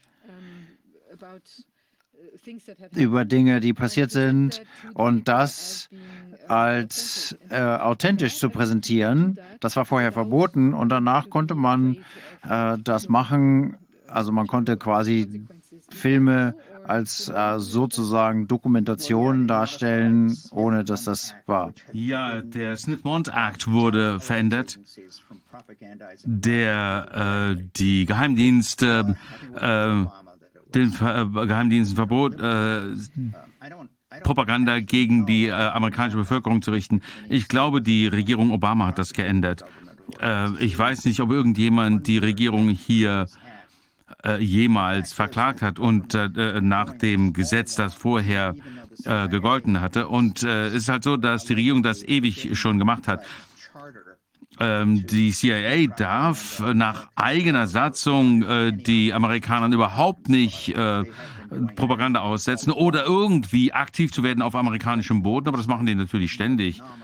Denn die ähm, äh, gesetzliche ähm, Satzung ist natürlich nominal. Und die äh, haben das schon ewig gemacht, ohne dass irgendjemand das äh, in Frage gestellt hat. Und die Geschichte äh, die ja in der Vergangenheit äh, sich ähm, da blind gestellt hat, ist, das kommt aber jetzt so ein bisschen äh, zu einer, ähm, das, das, wird jetzt ein bisschen äh, vielleicht äh, zu einem äh, Krisenpunkt innerhalb dieser Pandemie-Krise. Das heißt, wir können da vielleicht einen großen Reset durchführen. Ähm, Julius Streiker, der wurde ja ähm, in den Nürnberger Prozessen äh, als äh, Redakteur von äh, des Stürmers ähm, ähm, abgeurteilt, ähm, weil er Judenhass gefördert hatte, weil er den äh, Holocaust vorbereitet hatte. Ähm, und äh, es wurden drei äh, Verfahren gegen ihn äh, geführt und er wurde dann freigesprochen, weil er argumentiert hatte, dass er das unter Druck gemacht hat. Und es gab wahrscheinlich auch einige ähm, äh, Beweise, äh, die das unterstützt haben. Und ähm, ähm, heutzutage sagt man, dass die, das wirklich entscheidend ist, ob man sich zum Komplizen gemacht hat. Wir wissen schon seit einer ganzen Weise, dass das hier Psychoterror ist. Wir haben deswegen mit so vielen äh, Psychiatern, äh, Professoren der Psychologie gesprochen. Sie haben wahrscheinlich von Professor Matthias Desmet aus Belgien gehört. Das äh, wichtigste Vehikel dafür sind natürlich die Medien, die Mainstream-Medien, nicht unbedingt wir, die alternativen Medien. Aber wenn ich mich richtig erinnere, dann haben die Menschen die Propaganda irgendwie vergessen, weil so war das ja früher. Das war die Parallele vor 60, 70 Jahren und dann wurde das zur Werbung. Kann man das so sagen? Oder äh, ist, liege ich da falsch? Naja, es gibt schon sehr lange äh, Werbung und Marketing. Das äh, sind praktisch Euphemismen für kommerzielle Propaganda. Und gleichzeitig hatten wir alle Arten von politischer Propaganda,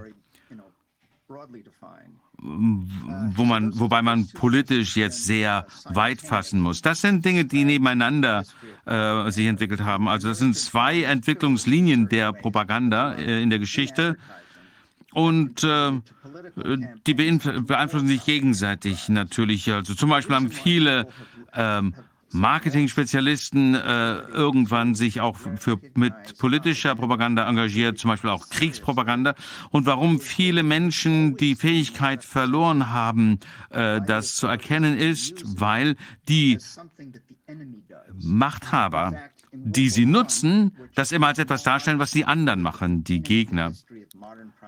Also das ist natürlich auch äh, äh, Marx zum Beispiel äh, wird immer als der äh, Beginn der modernen Propaganda äh, verwendet. Das machen vor allem die Amerikaner und Briten gerne. In der Geschichte wird man feststellen, dass wann immer die alliierte Propaganda, Kommunikation der, äh, der Deutschen ähm, erwähnt, dann wird das als Propaganda bezeichnet, aber die eigene Propaganda wird nie so genannt. Das heißt, äh, von Anfang an wurde das der Öffentlichkeit als ein sehr belasteter Begriff ähm, bekannt gemacht. Ähm, das war immer etwas Böses. Wir hatten ja immer nur Information, wir haben die Menschen äh, äh, ähm, informiert und äh, gebildet, während die Deutschen Propaganda benutzt, benutzt haben. Und deswegen haben die Menschen eine bestimmte Vorstellung davon, was das ist. Nach dem Krieg, dann ist es äh, den Menschen in Amerika und Großbritannien immer äh, bekannter geworden, wie stark sie belogen worden waren.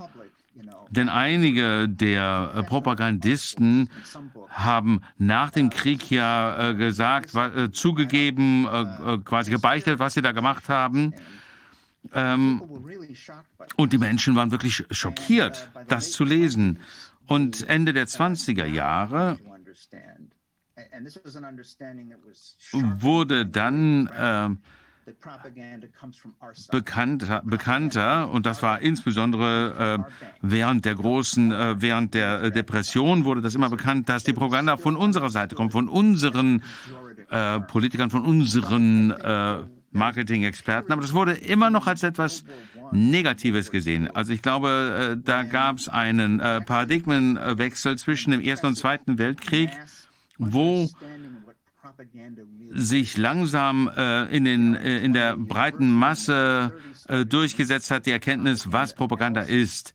Ähm, an den Universitäten wurde dann langsam die Propaganda erforscht, um auch die Öffentlichkeit darüber zu informieren, was Propaganda ist. Und das endete im Prinzip mit dem Zweiten Weltkrieg, denn während der, äh, eines Krieges kann man natürlich die Propaganda nicht kritisieren und da kommt, kam dann direkt der Kalte Krieg hinterher. Und der Kalte Krieg hat äh, dann die äh, Assoziation zwischen Propaganda und Totalitarismus zementiert. Das heißt, wenn die Kommunisten irgendwas gesagt haben, irgendwas veröffentlicht haben, dann war das Propaganda. Und wenn wir was gesagt haben, dann war das natürlich die Erfahrung, äh, die, die Wahrheit, denn wir haben ja die Strategie der Wahrheit verfolgt. Das heißt, jetzt wird uns langsam schmerzlich bewusst,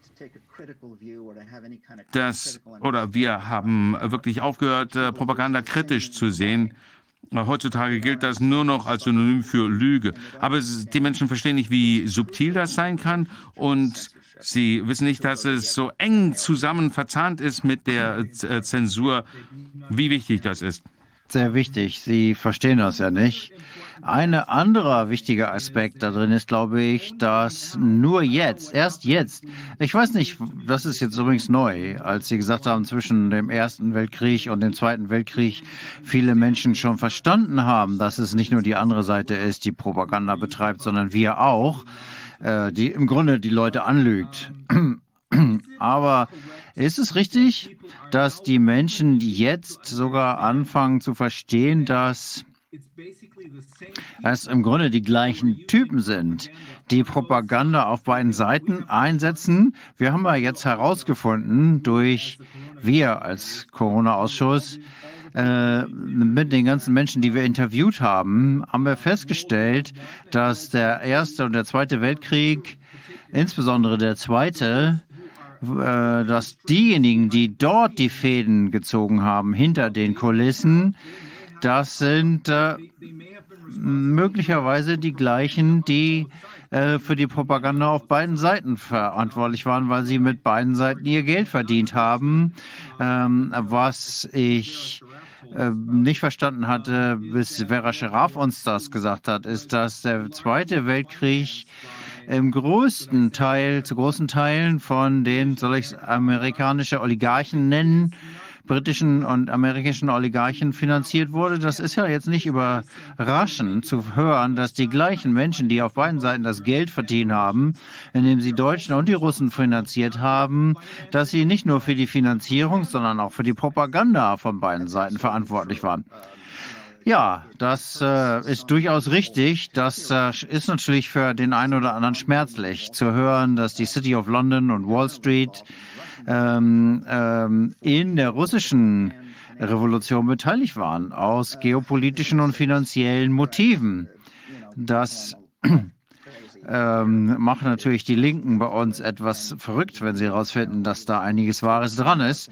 Und äh, die sogenannten amerikanischen Oligarchen, die äh, den Ersten Weltkrieg geplant und äh, durchgeführt haben, aus einer Reihe von Gründen, und äh, dann äh, weitergemacht haben, indem sie die Nazi-Kriegmaschine finanziert haben. Ich habe äh, die schon lange, die ganze Zeit schon gesagt, dass äh, die Vorsitzenden von General Motors, äh, Ford, die Rockefeller-Familie und andere die nicht nur das Eugenie, die Eugenik-Bewegung ähm, finanziert haben in den USA, England und Deutschland, sondern dann eben auch die deutsche Rüstung bezahlt haben. Und äh, ich glaube, die haben auch ähm, äh, Nürnberg für sich übernommen. Ich denke, ähm, da sind viele auf einem gewissen Auge blind. Ich denke aber, das sollte nicht nochmal passieren. Was wir jetzt im Moment erleben, ist eine groteske Wiederholung und Vergrößerung des Genozidprogrammes unter Hitler. Äh, das ist nicht mehr Genozid, sondern es ist äh, globaler Genozid. Das ist, ähm, äh, geht nicht nur gegen bestimmte Völker wie Völkermord, sondern es ist äh, Menschenmord in Bezug auf die gesamte Weltheit. Ähm, eine kleine Seitenbemerkung. Im Januar habe ich angefangen, auf meiner auf meinem Substack Zusammenfassungen von Berichten von Menschen zusammenzufassen, die plötzlich gestorben sind. Plötzlich gestorben, das war normalerweise ein Codewort für äh, Überdosis an Drogen oder Selbstmord. Das stimmt nicht mehr unbedingt. Es kann zutreffend sein, aber jetzt heißt es eher, dass äh, die äh, jemand, äh, wenn es heißt, dass jemand unerwartet gestorben ist, das wird äh, dreimal so häufig verwendet neuerdings. Und das heißt, er verstirbt, das heißt, Menschen sterben ohne Grund. Die fallen plötzlich tot um. Für normale, außer äh, für alte Menschen, gibt es das eigentlich nicht als Todesursache. Das heißt, entweder wir wollen den Grund nicht sagen oder wir kennen den Grund noch nicht. In vielen Fällen aber wird gar kein Grund angegeben oder wir hören, der Grund ist unbekannt und wir erfahren ihn nie. Oder die Tode werden äh, wie Herzstillstand, ähm, äh, Thrombosen oder ähm, Gehirnschläge ähm, sagen oder plötzlicher aggressiver Krebs, was ja als Nebenwirkung äh, der sogenannten Impfstoffe äh, bekannt sind, die das Immunsystem zerstören. Also im Laufe der Wochen wird es für mich immer schwierig, logistisch alleine das nachzuverfolgen und zusammenzustellen, diese ganzen sogenannten plötzlichen Todesfälle. Ein ganz äh, großer, äh, es gibt natürlich viel Statistik, statistische äh, Zahlen darüber, um D-Mark, von den Lebensversicherungen, von WERS, von den Bestattern. Es gibt viele statistische und anekdotische Hinweise darauf, dass die Sterblichkeit seit der Einführung der Impfungen gestiegen ist. Ich glaube, dass wenn man den Toten Gesichter gibt, das wesentlich machtvoller ist, um die, äh, um die, ähm, den, das Ausmaß dessen zu transportieren, was wir hier machen. Genauso wie die Medien alles tun, was sie können, um die Menschen davon abzuhalten, zu verstehen, was hier passiert. Das haben sie während der ganzen Krise so gemacht.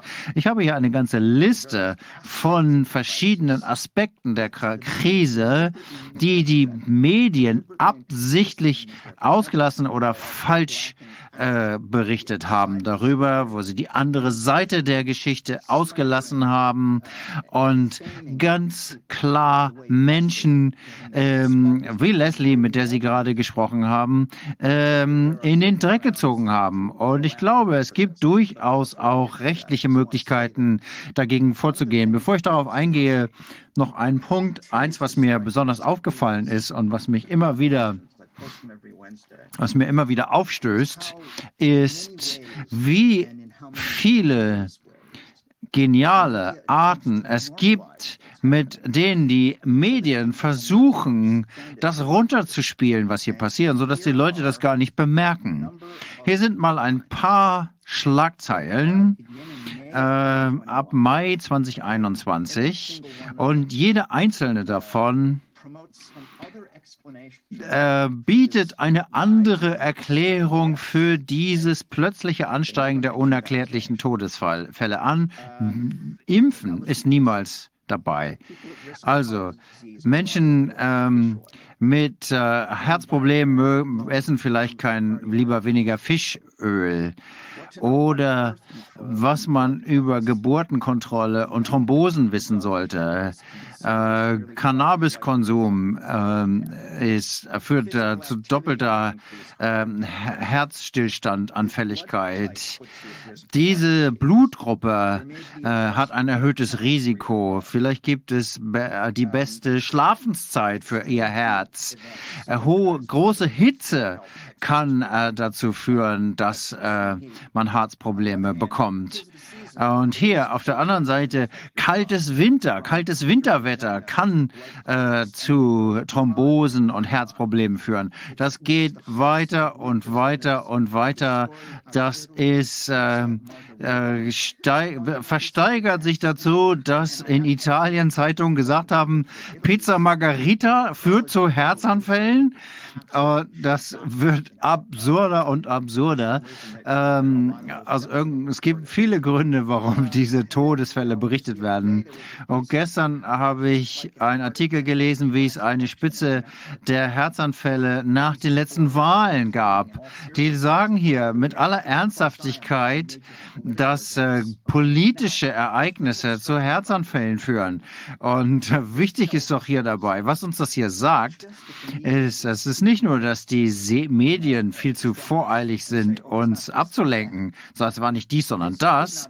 Das hätte gar nicht passieren können, wenn es gar nicht genügend Studien geben würde, die rechtzeitig äh, publiziert werden konnten, so dass die Medien überhaupt diese Schlagzeilen bringen können. Das spricht also ganz direkt die hohe Wahrscheinlichkeit an oder die Notwendigkeit, dass es hier eine langfristige, ausgeklügelte Propagandaplanung gibt. Ein Arrangement einschließlich der zugrunde liegenden Forschungen, um das mal so zu sagen, in einer gemeinsamen Bemühung, den Menschen klarzumachen, dass das, was ihre Augen sehen, nicht stimmt, sondern äh, dass sie das glauben sollen, was in den Medien steht. Was hier passiert, äh, passiert gar nicht überall. Hör uns zu, wir sagen dir, was in deiner Welt passiert. Das ist das, was eine äh, Bahati äh, sagt, ne, 1984 höre dem Wissenschaft, dem Wahrheitsministerium zu, ähm, wie bei Orwell. Äh, das ist genau das, worum es hier geht. Und die Frage ist, wie kann man das angreifen, effizient? Kann ich fragen, ähm, all diese Berichte, die alternative Gründe für Herzanfälle äh, geben. Glauben Sie, da gibt es eine bestimmte Quelle? Kommt das von äh, Presseagenturen wie Bloomberg, äh, Bloomberg oder sowas, die solche Gedanken verbreiten? Gibt es da irgendwie eine Quelle hinter Bloomberg oder wem auch immer? Oder ist das einfach etwas, dass wir äh, sehen, dass ein äh, einzelner Journalist sich das anschaut und sich fragt, naja, wenn es nicht die äh, Impfstoffe sind, das darf ich ja nicht sagen. Was, was könnte ich sonst sagen, dass das irgendwie Sinn ergibt? Ist das, äh, äh, machen die einfach nur mit oder äh, ergeben sich hier in ihr Schicksal ähm, oder ist da was Psychologisches dahinter oder eine Quelle? Ich glaube, man kann sicher davon ausgehen, wenn man das Gleiche von der Art her zumindest überall hört und dem nicht ausweichen kann. Wenn die Geschichte überall gekocht wird und das sind die Versionen der gleichen Geschichte, äh, ob das jetzt äh, egal ist, äh, wenn es ne, Pizza, Bundesregierungsentscheidungen oder Schiedsrichterpfeifen, das hat nichts mit den Impfungen zu tun. Ich habe keinen Zweifel, dass da irgendwo jemand hintersteht. Äh, es gibt ja Unternehmen, die suchen Nachrichten, die leben davon und die suchen sich die guten Geschichte aus äh, schreiben was dazu und äh, ver verwerten das. Ich denke aber, wir haben hier eine sehr effiziente Maschinerie entdeckt. Ich möchte ein bisschen zurückgehen und erklären, wie diese Struktur in den, hinter den Medien aussieht, weil wir müssen verstehen, wie das aufgebaut ist, äh, um mit welchen ähm, Einheiten das verbunden ist, damit wir dieses Problem ähm, möglichst vernünftig angehen können. Was wir heutzutage als Medien bezeichnen, ist vor allem eine Konzentration ähm, in einer Konzentration vorhanden, die nie da war. Das, diese Konzentration hat in den 60er Jahren angefangen, hat sich unter Ronald Reagan in den 80ern beschleunigt. Er war der Erste, der die Medien dereguliert hat und Clinton hat die Telekommunikation, äh, das Telekommunikationsgesetz unterschrieben. Und das waren alles Möglichkeiten, mit denen die gleichen Mächte so viel wie möglich von den Medien übernehmen konnten.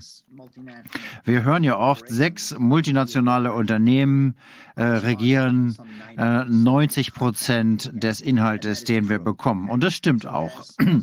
Das kann ich bestätigen. Also Disney wird größer und größer und hat mehr und mehr Medien, nicht nur Filmstudien, sondern Nachrichtensender und so weiter dann ist natürlich jeder Teil dieses Imperiums ähm, so viel einfacher, ähm, um den vorzugeben oder die in bestimmte Richtungen zu lenken. ähm, das wird ergänzt durch die Abhängigkeit der kommerziellen Medien von den äh, Werbeeinnahmen. Das wissen wir ja seit dem 19. Jahrhundert. Wo die besten, die größten, ähm, wo die äh, Medizinindustrie zu den größten ähm, Anzeigenkunden gehörten. Die haben so viel Geld in Anzeigen aufgegeben, dass sie kein Medienunternehmen jemals gewagt hätte, die Produkte, die sie da äh, anbieten, zu hinterfragen ähm, geschweige denn darauf hinzuweisen, dass die giftig sind oder abhängig machen. Und äh, deswegen gab es eine Kokainkrise im späten 19. Jahrhundert, äh, die die äh, Mittelklasse betroffen hat, weil plötzlich viel Lungenprobleme, äh, man hat Katare in den äh, Lungen gehabt und äh, da gab es Mittel gegen mit Kokain. Einige hatten Alkohol, einige hatten Morphium, aber weil die ähm, Zeitungen die Anzeigen brauchten, haben sie das nie hinterfragt öffentlich. Und das Gleiche ist äh, mit Zigaretten passiert, Anfang des 20. Jahrhunderts, die jetzt ähm, diese Regel hatten. Jetzt ist es Pfizer. Pfizer hat diesen riesigen Fußabdruck in allen Medien, in den meisten Nachrichtensendungen, bis in die obersten Etagen. Und das Problem der Medien, die in ihre, die ihren Hauptanzeigenkunden und den Besitzern verpflichtet sind, ist noch ausgerollt, wo, ausgeweitet worden durch die Rolle von Bill Gates und seiner Foundation in dieser ähm, Krise. Die haben über 250 Millionen Dollar für das ausgegeben, was er strategische Medienpartnerschaften nennt. Das heißt, er subsidiert, er unterstützt die BBC, NBC News, New York Times, den Guardian, und so weiter. Eine lange Liste von Medien, die hier Geld bekommen. Und er hat auch eine große Rolle gespielt, indem äh, er die Faktchecker unterstützt, äh, die das Problem natürlich noch weiter verschlimmert haben. Und in dem Maße, in dem das immer stärker intern äh, konzentriert wird, hat das auch zu einer immer engeren Beziehung äh, zur Regierung oder zu den Regierungen und den Geheimdiensten äh, geführt. Das ist schon seit den 50er Jahren ein Problem, dass die Medien durch äh, CIA und andere manipuliert werden. Und ich denke, das ist jetzt noch schlimmer geworden. Und ein weiterer Faktor, den wir hier berücksichtigen müssen, ist die überragende Bedeutung von Google und den anderen großen äh, Suchmaschinen und Big Tech insgesamt. Also all diese Propaganda, die wir bekommen äh, aus den traditionellen Medien, all das, all diese Propaganda wird letztendlich immer wieder äh, wiederholt und ähm, verstärkt durch die sozialen Medien. Das ist quasi das Mittel der Wahl für äh, den Einzelnen zum einem äh, Propagandavektor zu werden. Das ist nicht nur beruhigend, äh, äh besorgniserregend, sondern äh, es ist auch deshalb so schlimm, weil die sozialen Medien äh, so viel Zensurmöglichkeiten haben. Das heißt also, unser, unsere äh, freie, äh, unser Recht auf freie Meinungsäußerung wird stark eingeschränkt äh, und manipuliert äh, durch die Regierungen, die Pharmaindustrie, die äh, durch Big Tech und jeder, der der ähm, Pseudowissenschaft, die hier äh, verbreitet wird, entgegenstellt, wird sofort zensiert und äh, klein gemacht. Was hatte ich sonst noch zu sagen? Ich habe ein paar Notizen gemacht. Ja. Ich muss eine äh, Berichtigung sagen. Es sind nicht nur die äh, Medien der äh, Unternehmen, äh, äh, sondern auch die öffentlichen Medien, äh, ABC, BBC, CBC und so weiter, also die öffentlich-rechtlichen, ähm, die sind genauso schlimm wie New York Times und ähm, äh, all die anderen privaten äh, Medien. Und auch die sogenannte linke Presse oder linken Medien. Also ich möchte das mal klarstellen. Sie reden hier mit jemandem, der sich ja, lange Jahre als Linken äh, betrachtet hat und viele Artikel für diesen, ähm, äh, diese Seite der Medien geschrieben hat. Ich habe auch äh, viele Interviews äh, geführt mit der äh, New York Times und bin von vielen Medien, CBC, äh, CBS und so weiter, interviewt worden. Und ich muss sagen, dass es für mich, ähm, milde gesagt, ein, eine große Enttäuschung war, äh, eigentlich mehr ein Schock, dass äh, die die gleiche Propaganda verfolgen wie die äh, äh, privaten äh, Medien, privatwirtschaftlichen Medien. Und ähm, es ist unfassbar zu sehen, dass äh, dieses ganze Konstrukt so mächtig ist und mit so eng verzahnt ist mit den Regierungen, um, wäre es wichtig, wirklich mal Einzelne herauszupicken ähm, und sich denen besonders zu widmen. Ich würde die New York Times nehmen, denn die New York Times war bei jedem wesentlich wichtigen Propagandafeldzug involviert gewesen seit dem Ersten Weltkrieg bis heute.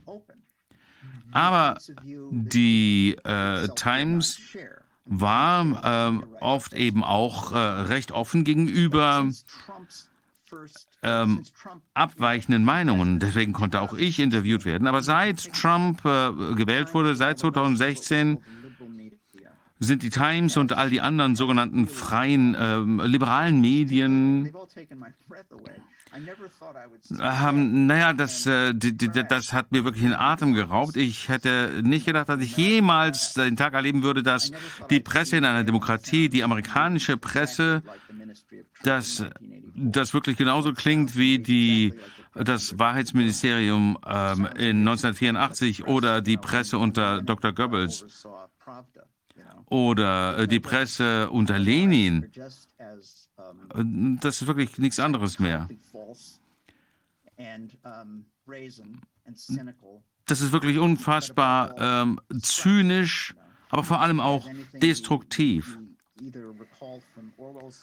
Genauso übel wie aus der Dystopie von äh, Orwell oder aus totalitären äh, Systemen haben wir jetzt den äh, Punkt erreicht, wo unsere Medien wie ein totalitäres System funktioniert. Es werden überhaupt keine äh, äh, abweichenden Meinungen ähm, zugelassen. Es werden ähm, sogar andere Meinungen aktiv unterdrückt und äh, zerstört.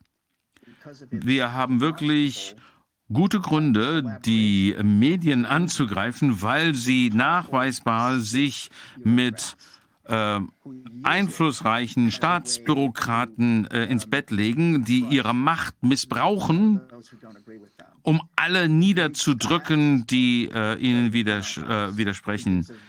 Wenn man sich da ähm, das Buch ähm, äh, Pravda um, um, um, Played Upon the House durchliest, dann sieht man, dass Paul Alexander äh, dasselbe äh, zeigt. Das äh, würde ich auf jeden Fall Ihnen äh, empfehlen. Das Interview mit Christina Jorgensen, äh, J-O-R-G-S-E-N, weil er eine interne ähm, E-Mail geschickt hat. Ähm, und hat darin ähm, wissenschaftliche Erkenntnisse aus Schweden und Finnland ähm, zitiert, dass Kinder äh, nicht zu Hause unterrichtet werden sollten, sondern in Schulen, nur äh, weil er das äh, ähm, eine E-Mail darüber geschrieben hat, eine interne E-Mail, ähm, haben sich ihm äh, Dr. Fauci und andere äh, vorgeknöpft. Also ich habe eine ganze Liste von Menschen, äh, die alle,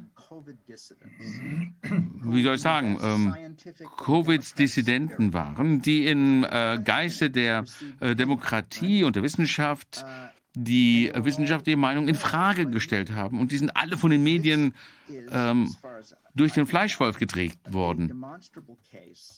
Und äh, das ist ein nachweisbarer Fall,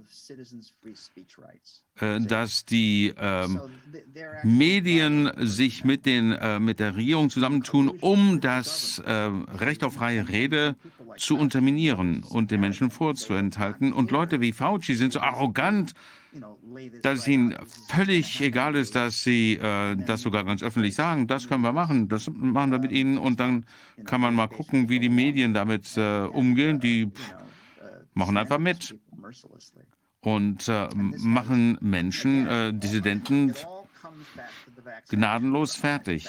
Und das ähm, geht ja alles zurück auf diese äh, Impfkampagne, ein furchtbares Verbrechen gegen die Menschlichkeit, deren ähm, Folgen wir erst jetzt so langsam äh, erkennen.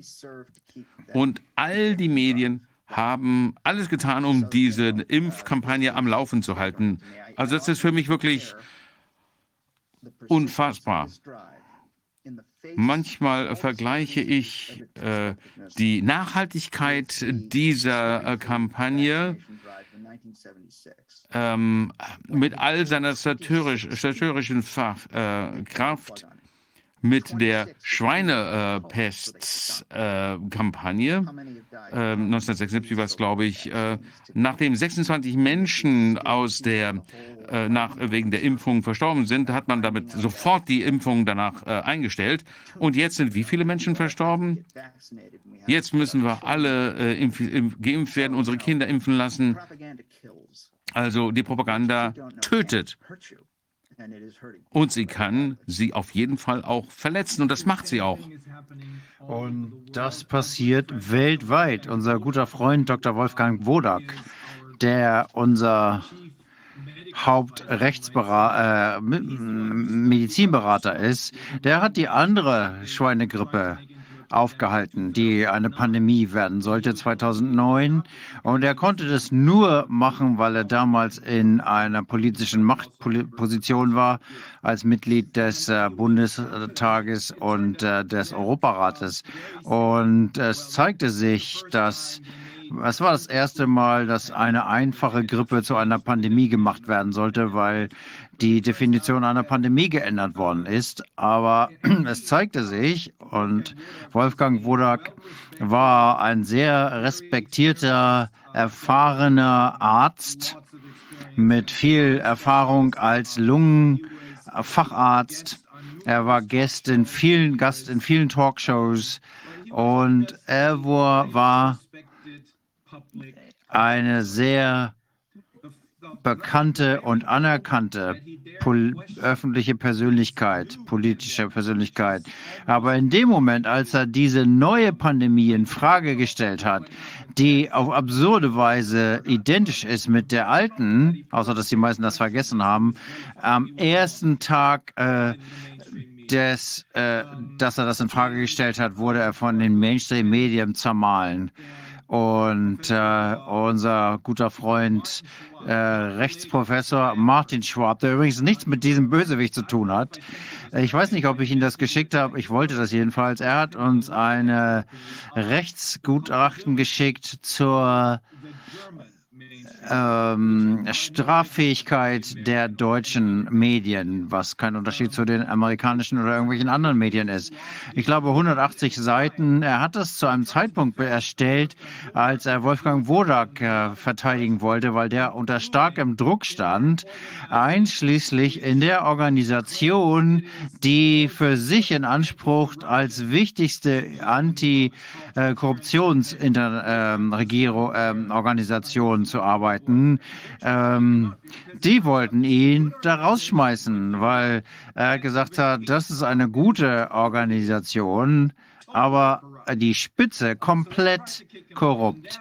Und äh, bei der Gelegenheit hat Martin Schwab ähm, dieses Gutachten geschrieben. Ich glaube, das war Ende 2020, Mitte 2020. Es hat eine Weile gedauert. Es hat, waren auch 180 Seiten. Aber ich glaube, ich gibt ein, es gibt eine englische Übersetzung dafür. Und er, er, versuchte da noch etwas moderat zu bleiben in seiner Kritik. Ich weiß, dass er seine Meinung komplett geändert hat in der Zwischenzeit. Und wenn wir das vor Gericht verwenden würden, dann würden wir wahrscheinlich eine neue Version von ihm dafür bekommen äh, können, die das wesentlich deutlicher macht, weil wir jetzt in der Zeit leben, wo wir einfach nicht mehr hinter den Berg halten können. Wir müssen einfach die Dinge beim Namen nennen. Ja, dem kann ich nur voll zustimmen.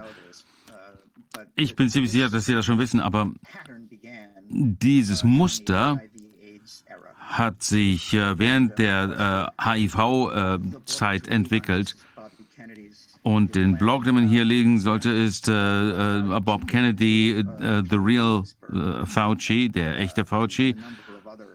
Und was man hier bei einer Reihe von äh, Ärzten und äh, Journalisten äh, hören kann, äh, lesen kann, die sich äh, dagegen gewählt haben, die sind von den Medien einfach ähm, wieder äh, fertig gemacht worden, richtig fertig gemacht worden. Ähm, wir müssen auch sehen, dass es hier eine ideologische Dimension gibt. All das ähm, tut so, als wäre es äh, tugendhaft. Es geht darum, die Menschen zu schützen, äh, die äh, ethnischen Rechte und was weiß ich alles. Also als äh, Ärzte sich gegen die HIV-Hypothese gewandt haben, dann äh, hieß immer, ja, wenn sie uns nicht zustimmen, dann wollen sie wohl, dass die Menschen äh, verrecken. Und das hat dann zu äh, Dr. Faucis äh, Beförderung geführt. Ähm, also diese, äh, dieses Muster der Diffamierung aller Dissidenten äh, hat schon vor Jahrzehnten begonnen, aber das hat sich jetzt wirklich zugespitzt in dem Albtraum, den wir gerade durchleben. Das äh, ist ein gutes Stichwort. Ich glaube, ich hoffe, Corvin hört mich. Wir haben ein Bild von Fauci und ein kurzes Video eines ähm, Piloten, der ähm, von seiner Impferfahrung berichtet. Ähm, wir gucken hier mal die erste HIV-Krise an, von der viele wissen, dass das wahrscheinlich auch eine inszenierte Sache gewesen ist. Und vielleicht können wir das mal eben haben und hören. Vivian, kannst du das vorlesen? Die meisten werden das wahrscheinlich nicht lesen können. Soll ich es laut vorlesen? Okay.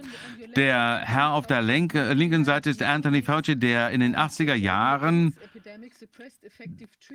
äh, erfolgreiche oder äh, wirksame HIV-AIDS-Behandlungen äh, unterdrückt hatte, die äh, mit äh, äh, um AZT zu fördern, eine toxische Medikation, die mehr Menschen getötet hat als AIDS selbst.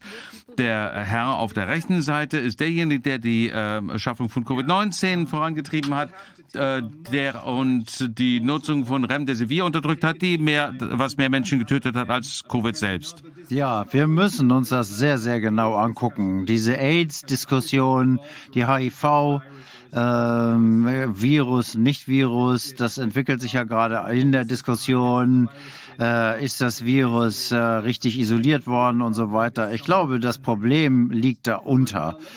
Äh, lassen Sie uns noch mal gucken, was dieser Mann und diejenigen, die mit ihm arbeiten, aus äh, angerichtet haben. Das Ergebnis ist nicht besonders positiv. Es hat nichts mit Gesundheit zu tun. Hören wir uns mal dieses kurze Video an. Ich heiße Bob Stone. jahrelang ähm, Flugkapitän. Ich habe 31 Jahre lang äh, als Flugkapitän gearbeitet. Ähm, ich musste eine, ähm, äh, ich musste mich impfen lassen. Mir wurde gesagt, dass ich äh, meinen Job verlieren würde, wenn ich mich hier impfen lasse. Ich habe mich also unter Druck, ähm, dem Druck gebeugt und mich impfen lassen. Und nach einigen äh, äh, Tagen ähm, ähm, bin ich ohnmächtig geworden. Ich äh, musste äh, beatmet werden. Ich bin jetzt im, äh, in der Intensivstation. Das hat äh, die Impfung mir angetan. Ich werde wahrscheinlich nie wieder fliegen. Aufgrund der äh, Kriterien der ähm, Flugaufsichtsbehörde für äh, Piloten. Wenn man Pilot sein will, dann muss man ja gesund sein. Das wird wahrscheinlich nie wieder passieren aufgrund der Impfung. Das ist inakzeptabel und ich bin eins der Opfer. Sie können sehen, dass das hier das Ergebnis der Impfung für manche von uns ist. Verpflichtend, keine Fragen, äh, äh, stell keine Fragen, ansonsten verli äh, verlieren Sie Ihren Job.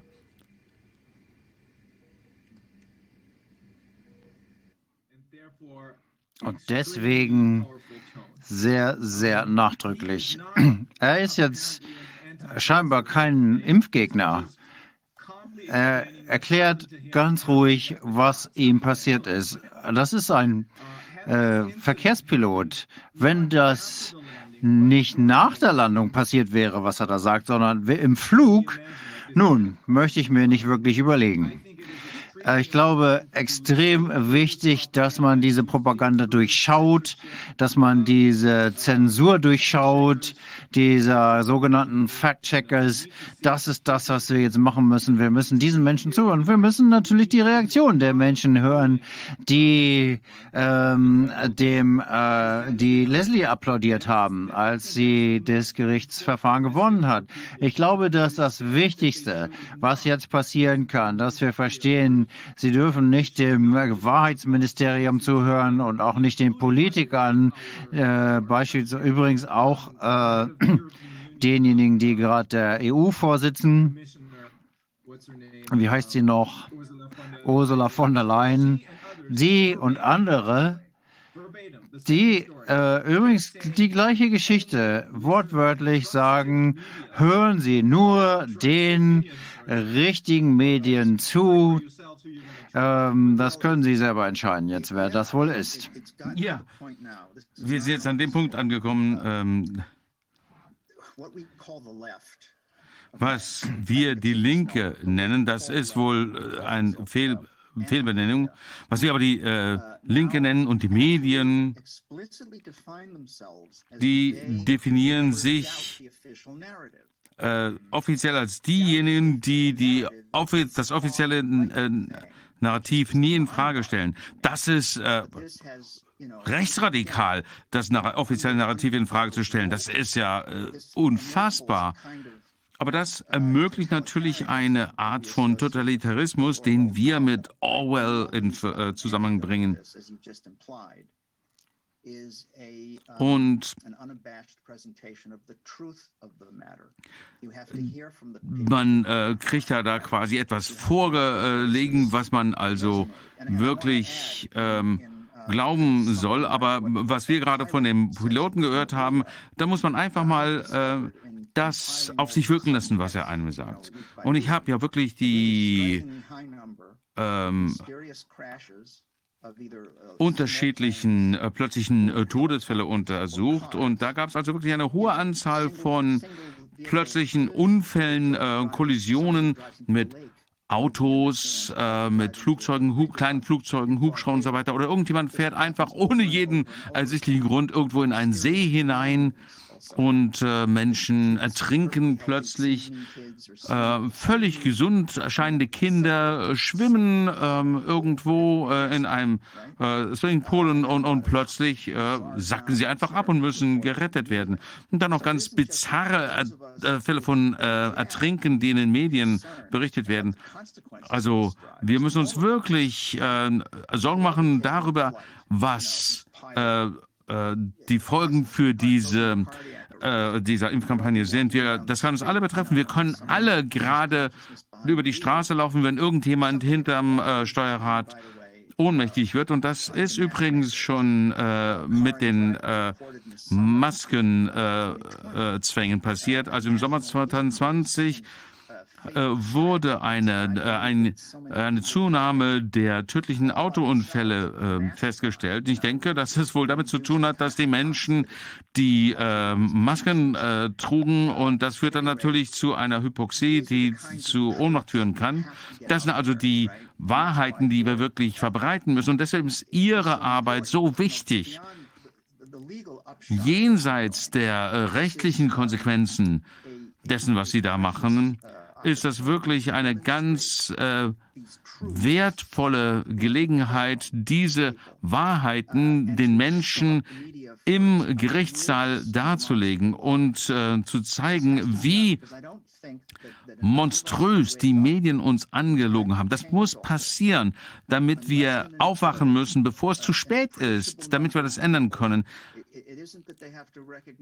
Äh, es müssen ausreichend viele Menschen äh, aufwachen. Die müssen nicht unbedingt erkennen, dass es kein Virus gibt. Das ist es, darum geht es gar nicht. Sie müssen erkennen, dass die Behörden, äh, denen sie immer äh, getraut haben, den Regierungen, der medizinischen Etablissement, äh, den ähm, ähm, ähm, der Regierung allen voran, der Wissenschaft, dass die wirklich böse sind, bösartig, anders kann man es nicht sagen, dass sie sie angelogen haben. Und wenn die Menschen das erkennen, wenn sie das auf sich einwirken lassen können, das ist wirklich eine ziemlich heftige Pille, die man da schlucken muss. Dann, aber wenn die Menschen das erkennen, dann werden, kommen sie äh, wirklich auf die richtige Seite. Das ist wie mit dem äh, Vietnamkrieg. Der hat nicht aufgehört, weil die Menschen äh, dagegen protestiert haben. Ich habe da mich daran beteiligt. Das hat natürlich auch viele Leute angepestet. Der Krieg hat aufgehört, weil zu viele Soldaten getötet wurden und die Regierung konnte das nicht mehr weglügen oder sonst irgendwie die Menschen davon ablenken mit noch mehr Propaganda. Aber über äh, das Licht am Ende des Tunnels und so weiter. Zu, Menschen, zu viele Menschen sind verstorben, zu viele Menschen hatten geliebte Menschen äh, erlebt, die äh, verstümmelt nach Hause kamen. Und deswegen mussten sie dem Ganzen ein Ende setzen. Und so ähnlich sieht es im Moment aus. Aber Jetzt, wo sich das äh, andeutet,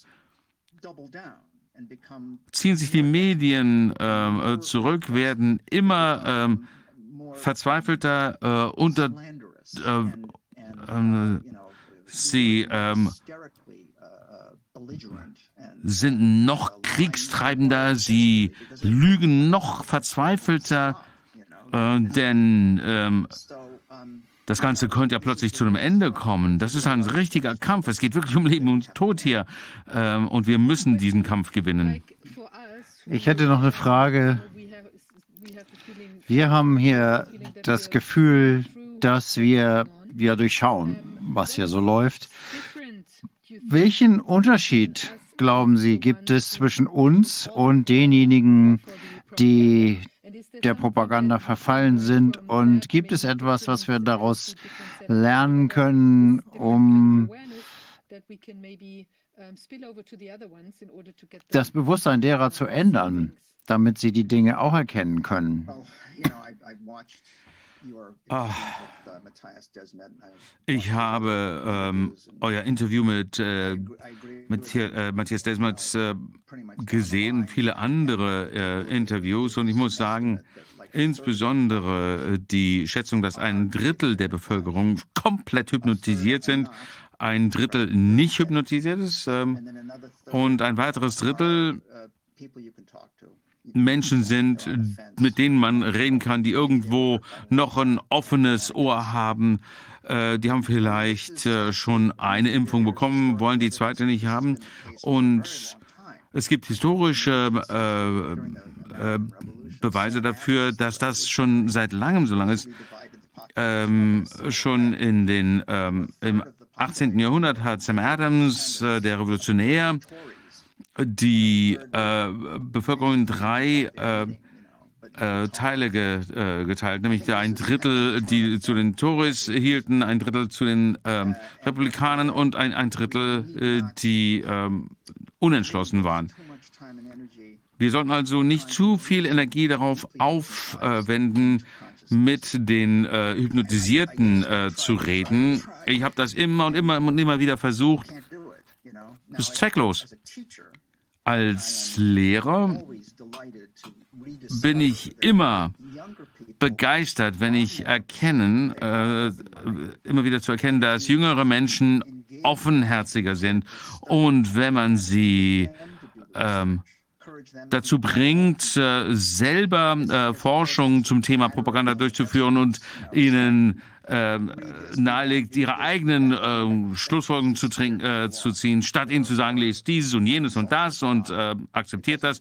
Das ähm, schreckt die Menschen nur ab. Aber diejenigen, die erreicht werden können, sind diejenigen, die, ähm, äh, um die man sich kümmern muss. Das ist unsere äh, Pflicht, denn es geht ja um die, es geht ja nicht um einzelne Lebens, äh, äh, Lebenswege, sondern es geht um das Leben der ganzen Menschheit. Und äh, es geht darum, dass wir in einer Welt leben, in der wir das Recht haben, uns ähm, Freuden äh, genießen zu dürfen, also soziale, äh, sozialer Austausch und so weiter.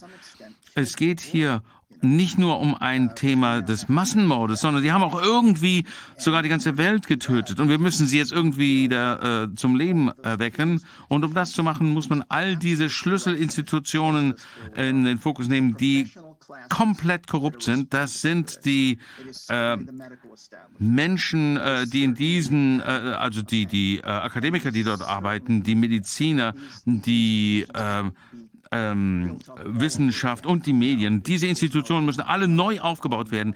Die kann man nicht mehr retten. Die sind so ähm, verrottet von innen heraus. Wir müssen einen neuen Blick auf diese ganzen Institutionen werfen. Die meisten davon sind wahrscheinlich nicht mehr zu retten. Wir müssen unser eigenes System aufbauen, das sage ich immer wieder. Und äh, Sie haben die Linke erwähnt. Die Linke ist ja gar nicht mehr die Linke. Das ist nur noch einer dieser Euphemismen. Wir haben immer gedacht, die Linke ist liberal, die haben klares Denken, kritische Leute, die nicht nur einfach den Befehlen folgen. Das ist genau das Gegenteil jetzt. Ein gutes Beispiel dafür ist, was in Deutschland mit der Grünen Partei passiert ist. Die Grünen sind jetzt die Kriegstreiber die sind diejenigen, die darauf drängen, dass mehr Waffen in die Ukraine geliefert werden. Ähm, wir haben diese Worte nicht verwendet, aber das ist am Ende, es ist genau wie der Vietnamkrieg. Das wird durch die Leichensäcke beendet werden. Menschen, die da umgebracht werden, die krank zurückkommen, die zerstümmelt zurückkommen. Äh, so wird es hier auch sein. Jeder wird einen kennen, der ähm, an einer Impfnebenwirkung leidet oder davon gestorben ist. Ähm, wir, was wir hier sehen, ist so alarmierend, dass das Mindeste, was diejenigen, die links äh, waren, früher tun könnten, ist für eine Untersuchung zu sorgen, anstatt jetzt für äh, den Krieg in der Ukraine zu sein. Ich glaube, für mich, äh, wenn ich mir angucke, wie der Hauptprotagonist äh, der Grünen in Deutschland, einer ist, glaube ich, irgendein ein Minister, ich glaube Wirtschaft, Robert Habeck, der andere ist äh, die Außen, Außenministerin Baerbock.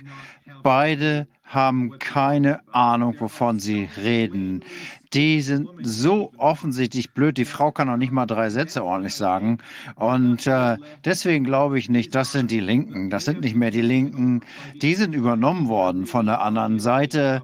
Und ganz offensichtlich sind sie Marionetten. Ich hoffe nur, dass das, was wir hier sehen, nicht zu einem wirklichen Krieg, äh, wie wir in äh, Vietnam gesehen haben, ausweitet. Aber es gibt viele, viele Hinweise darauf, dass es nicht mehr lange dauert, bis sich das den restlichen des, äh, der restlichen West Welt ausbreiten wird. Aber bis dahin nutzen wir jede Chance dafür zu arbeiten, das aufzuhalten. Was Sie gesagt haben, das Wichtigste ist, und da bin ich voll Ihrer Meinung, es geht nicht darum, dass es Viren gibt oder Viren isoliert worden sind oder sowas. Sie müssen verstehen, dass die Menschen, denen Sie geglaubt haben, keine Fehler machen, sondern die sind bösartig. Das ist die entscheidende Erkenntnis. Ich würde noch gerne eine, ein letztes, äh, einen letzten Punkt machen. Wir haben nicht mehr so viel Zeit.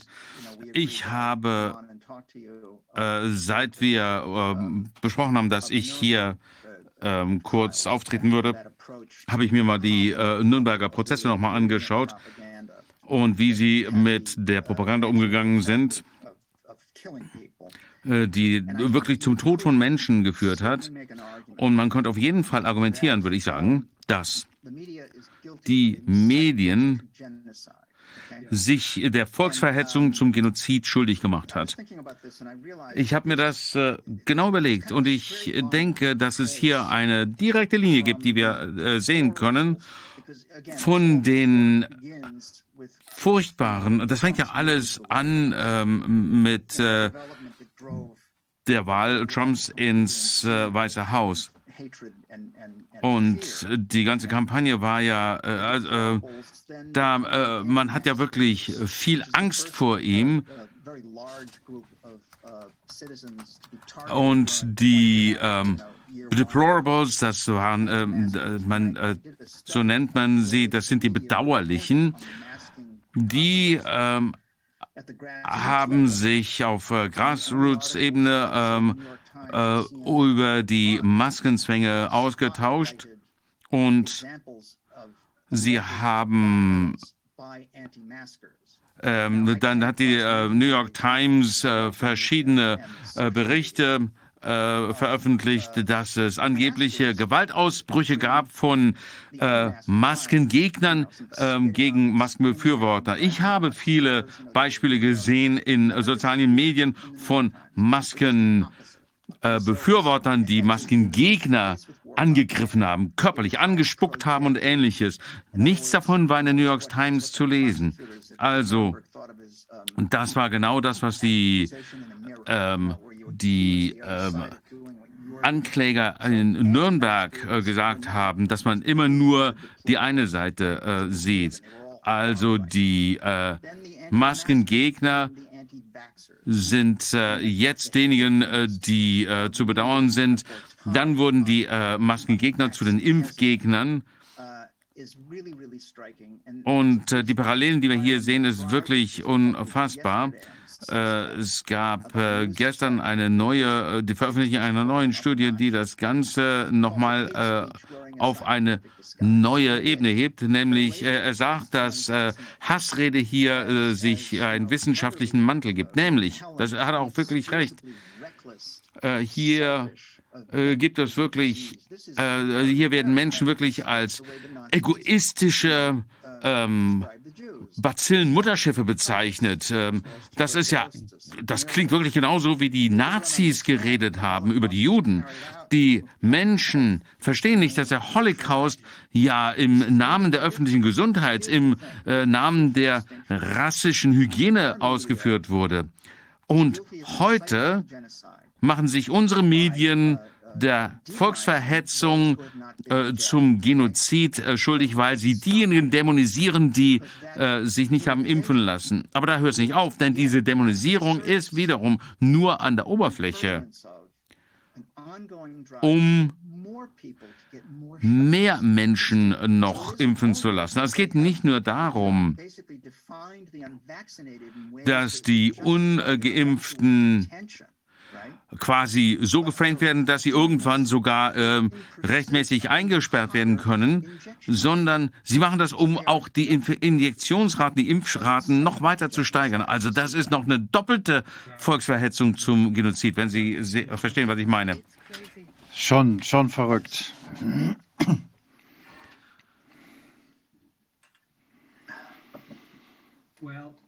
Gut. Das zeigt, dass es nicht nur auf einer Front ist, an der wir kämpfen müssen, sondern mindestens zwei, vielleicht sogar mehr. Aber wir müssen weiterhin die Wahrheit verbreiten. Ich glaube, wir stimmen der Analyse von Matthias Desmet alle zu. Wenn wir aufhören zu reden, ist es vorbei. Wir müssen weiter die Wahrheit sagen. Ähm, Wahrheit an die Macht sozusagen. Und wir müssen unsere rechtlichen Anstrengungen fortführen. Ich bin so glücklich, dass äh, Leslie das gewonnen hat und ich bin froh, dass das in den USA passiert ist. Es gibt natürlich noch Indien, denn das sind die einzigen beiden ähm, Länder weltweit, wo das äh, Rechtssystem scheinbar noch einigermaßen funktionsfähig ist. Indien und in Teilen der USA. Ähm, in Deutschland ist das ein Haufen Ruinen.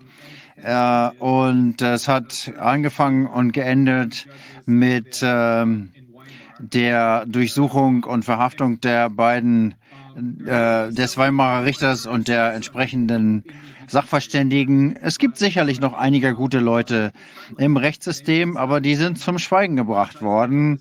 Und das ist genau das, was das auch tun sollte, was damit bewirkt werden sollte. Wir werden alle verfolgt. Äh, Sie Viviane, äh, die äh, California Bar äh, ähm, Association hat versucht, mich anzugreifen hier, aber das darf uns nicht aufhalten. Am Ende ich sage immer wieder, ich bin nicht religiös, weil ich nicht organisierte, an organisierte Religionglöse denke. Das ist für mich auch eine Macht. Aber ich denke doch, ich glaube an eine höhere Macht. Es gibt sowas, was meine Frau immer als äh, kosmische Balance bezeichnet. Und ich denke, am Ende wird das uns zur Hilfe kommen. Ich glaube da noch dran. Ich glaube, dass sogar noch mehr, nachdem ich jetzt gesehen habe, was hier passiert. Aber wir können uns nicht hinsetzen und darauf warten, dass was passiert. Wir müssen uns bemühen, die Wahrheit ans Licht zu bringen, die Wahrheit nach außen zu bringen und natürlich auch unsere rechtlichen Möglichkeiten auszuschöpfen. Und ich möchte äh, Ihnen versichern, dass ich immer zur Verfügung stehen, wenn Sie Informationen benötigen, äh, wenn Sie äh, Unterstützung brauchen mit dem Aspekt, der mit den Medien zu tun hat. Denn Ihre Schuldhaftigkeit, das sage ich seit mindestens anderthalb Jahren, dass die Massendemonstrationen sich jetzt auf die Medien konzentrieren sollten, nicht äh, Regierungsgebäude, äh, denn die Medien können das immer falsch darstellen. Die Medien äh, sollten das Ziel robuster Proteste sein. Äh, in äh, New York sollte Times Square wirklich von Massen belagert werden, denn die haben wirklich viel, äh, für das sie gerade stehen müssen. Ihre Schuld ist wirklich unbeschreiblich. Vielleicht äh, werden Sie einer der Hauptzeugen in unseren juristischen Bemühungen in den USA werden. Das wäre mir eine große Ehre. Gut, ich äh, bedanke mich sehr bei Ihnen, dass Sie sich die Zeit genommen haben für uns. Es war sehr erleuchtend. Ich bin sicher, dass unsere gesamten Zuschauer das als eins unserer wichtigsten Interviews und Teile in dieser ganzen Geschichte sehen ja, werden, die Rolle der Medien. Vielen Dank. Es war uns eine große Freude. Ja, viel an euch beide und vielen Dank, Corvin. Bye bye. Tschüss.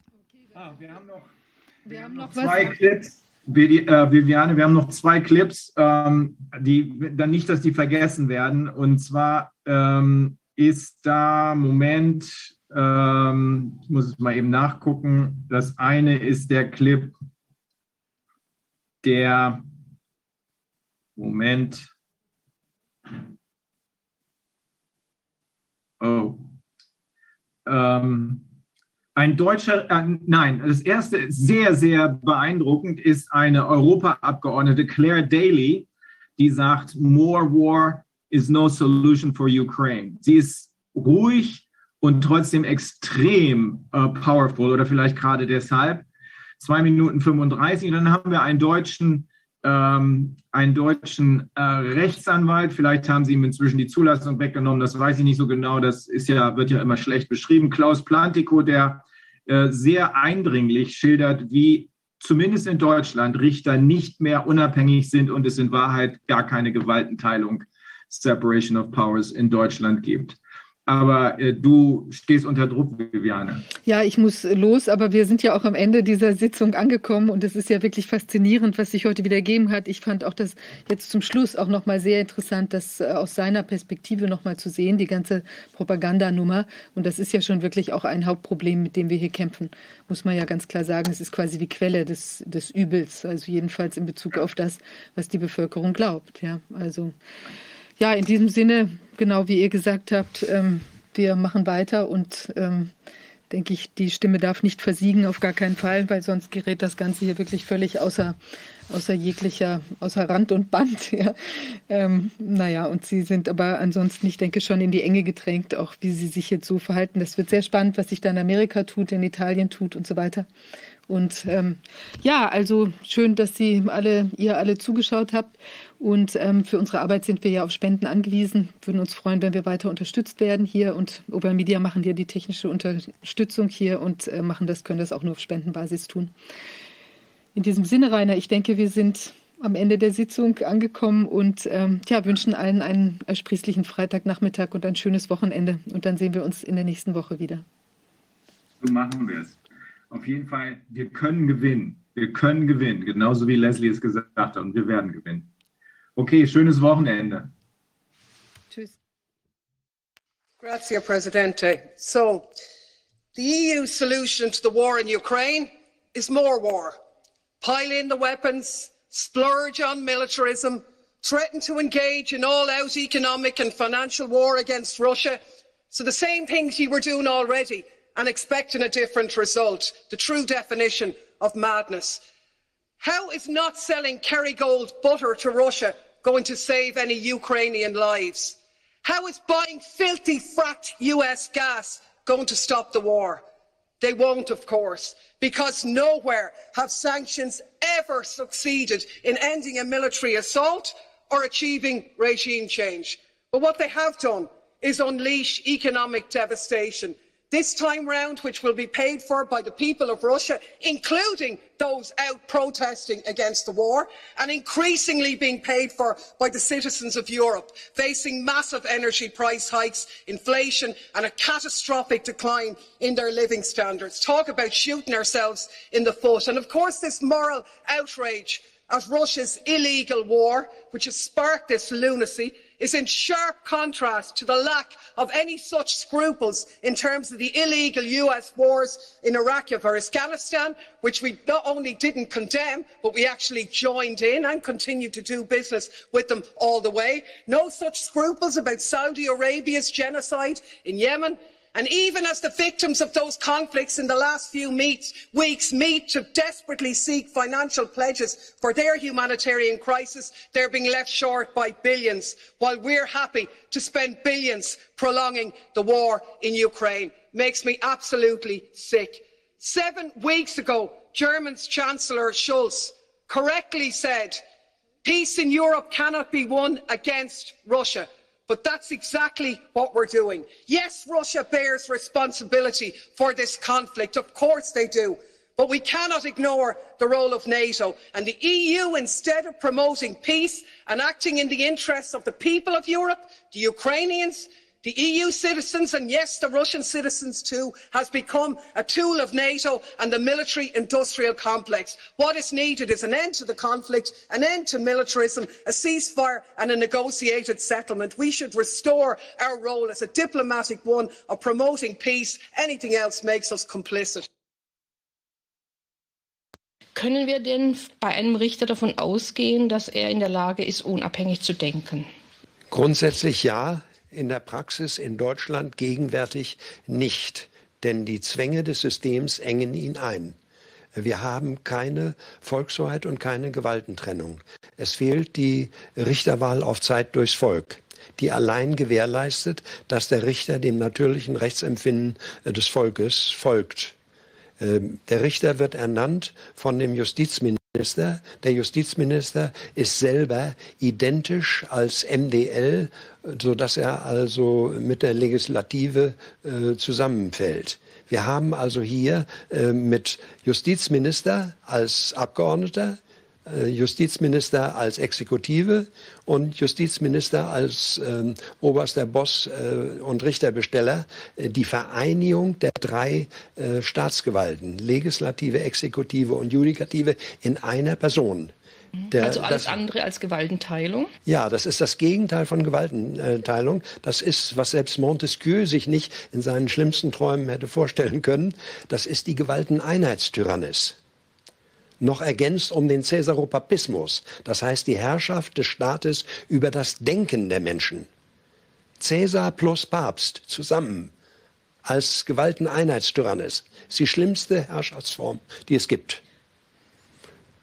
Der Richter hat kein äh, natürliches Rechtsempfinden mehr, systembedingt, obwohl er als Mensch dazu natürlich zweifellos geeignet wäre. Ich habe hervorragende Leute kennengelernt, die also im privaten Gespräch, äh, ähnlich wie Fasel auch sagten, also äh, hier läuft was schief, ich kann es nicht ändern, ich bin nun mal hier, äh, muss mein Brot verdienen, meine Familie ernähren.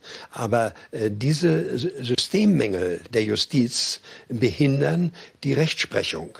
Das heißt, der rechtssuchende Bürger findet keinen rechtsprechungsfähigen Richter vor.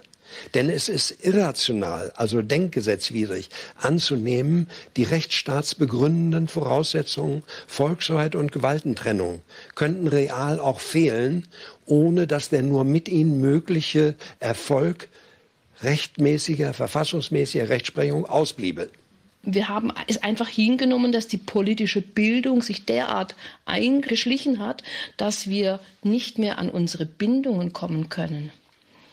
Ja, eigentlich haben wir die Bindungen. Wir werden nur dieser Bindungen beraubt durch ein fehlgeleitetes Erziehungssystem und vor allen Dingen eben auf dem Bereich politische Bildung und äh, Frühsexualisierung, Frühdigitalisierung, äh, was alles dazu gehört und Entwurzelung. Ähm, selbst Stalin, äh, der ja als Diktator bekannt ist, hat ähm, diese Globalisierung mit dem Stichwort Biesrodny Kosmopolit, wurzelloser Weltbürger, äh, kritisiert. Wir, wir, wir brauchen gar nicht immer äh, auf unsere bösen eigenen Vorbilder zurückzugreifen. Wir finden das überall. Die Kritik ist normal. Natürlich ergibt sich aus den Zuständen, wie wir sie erleben.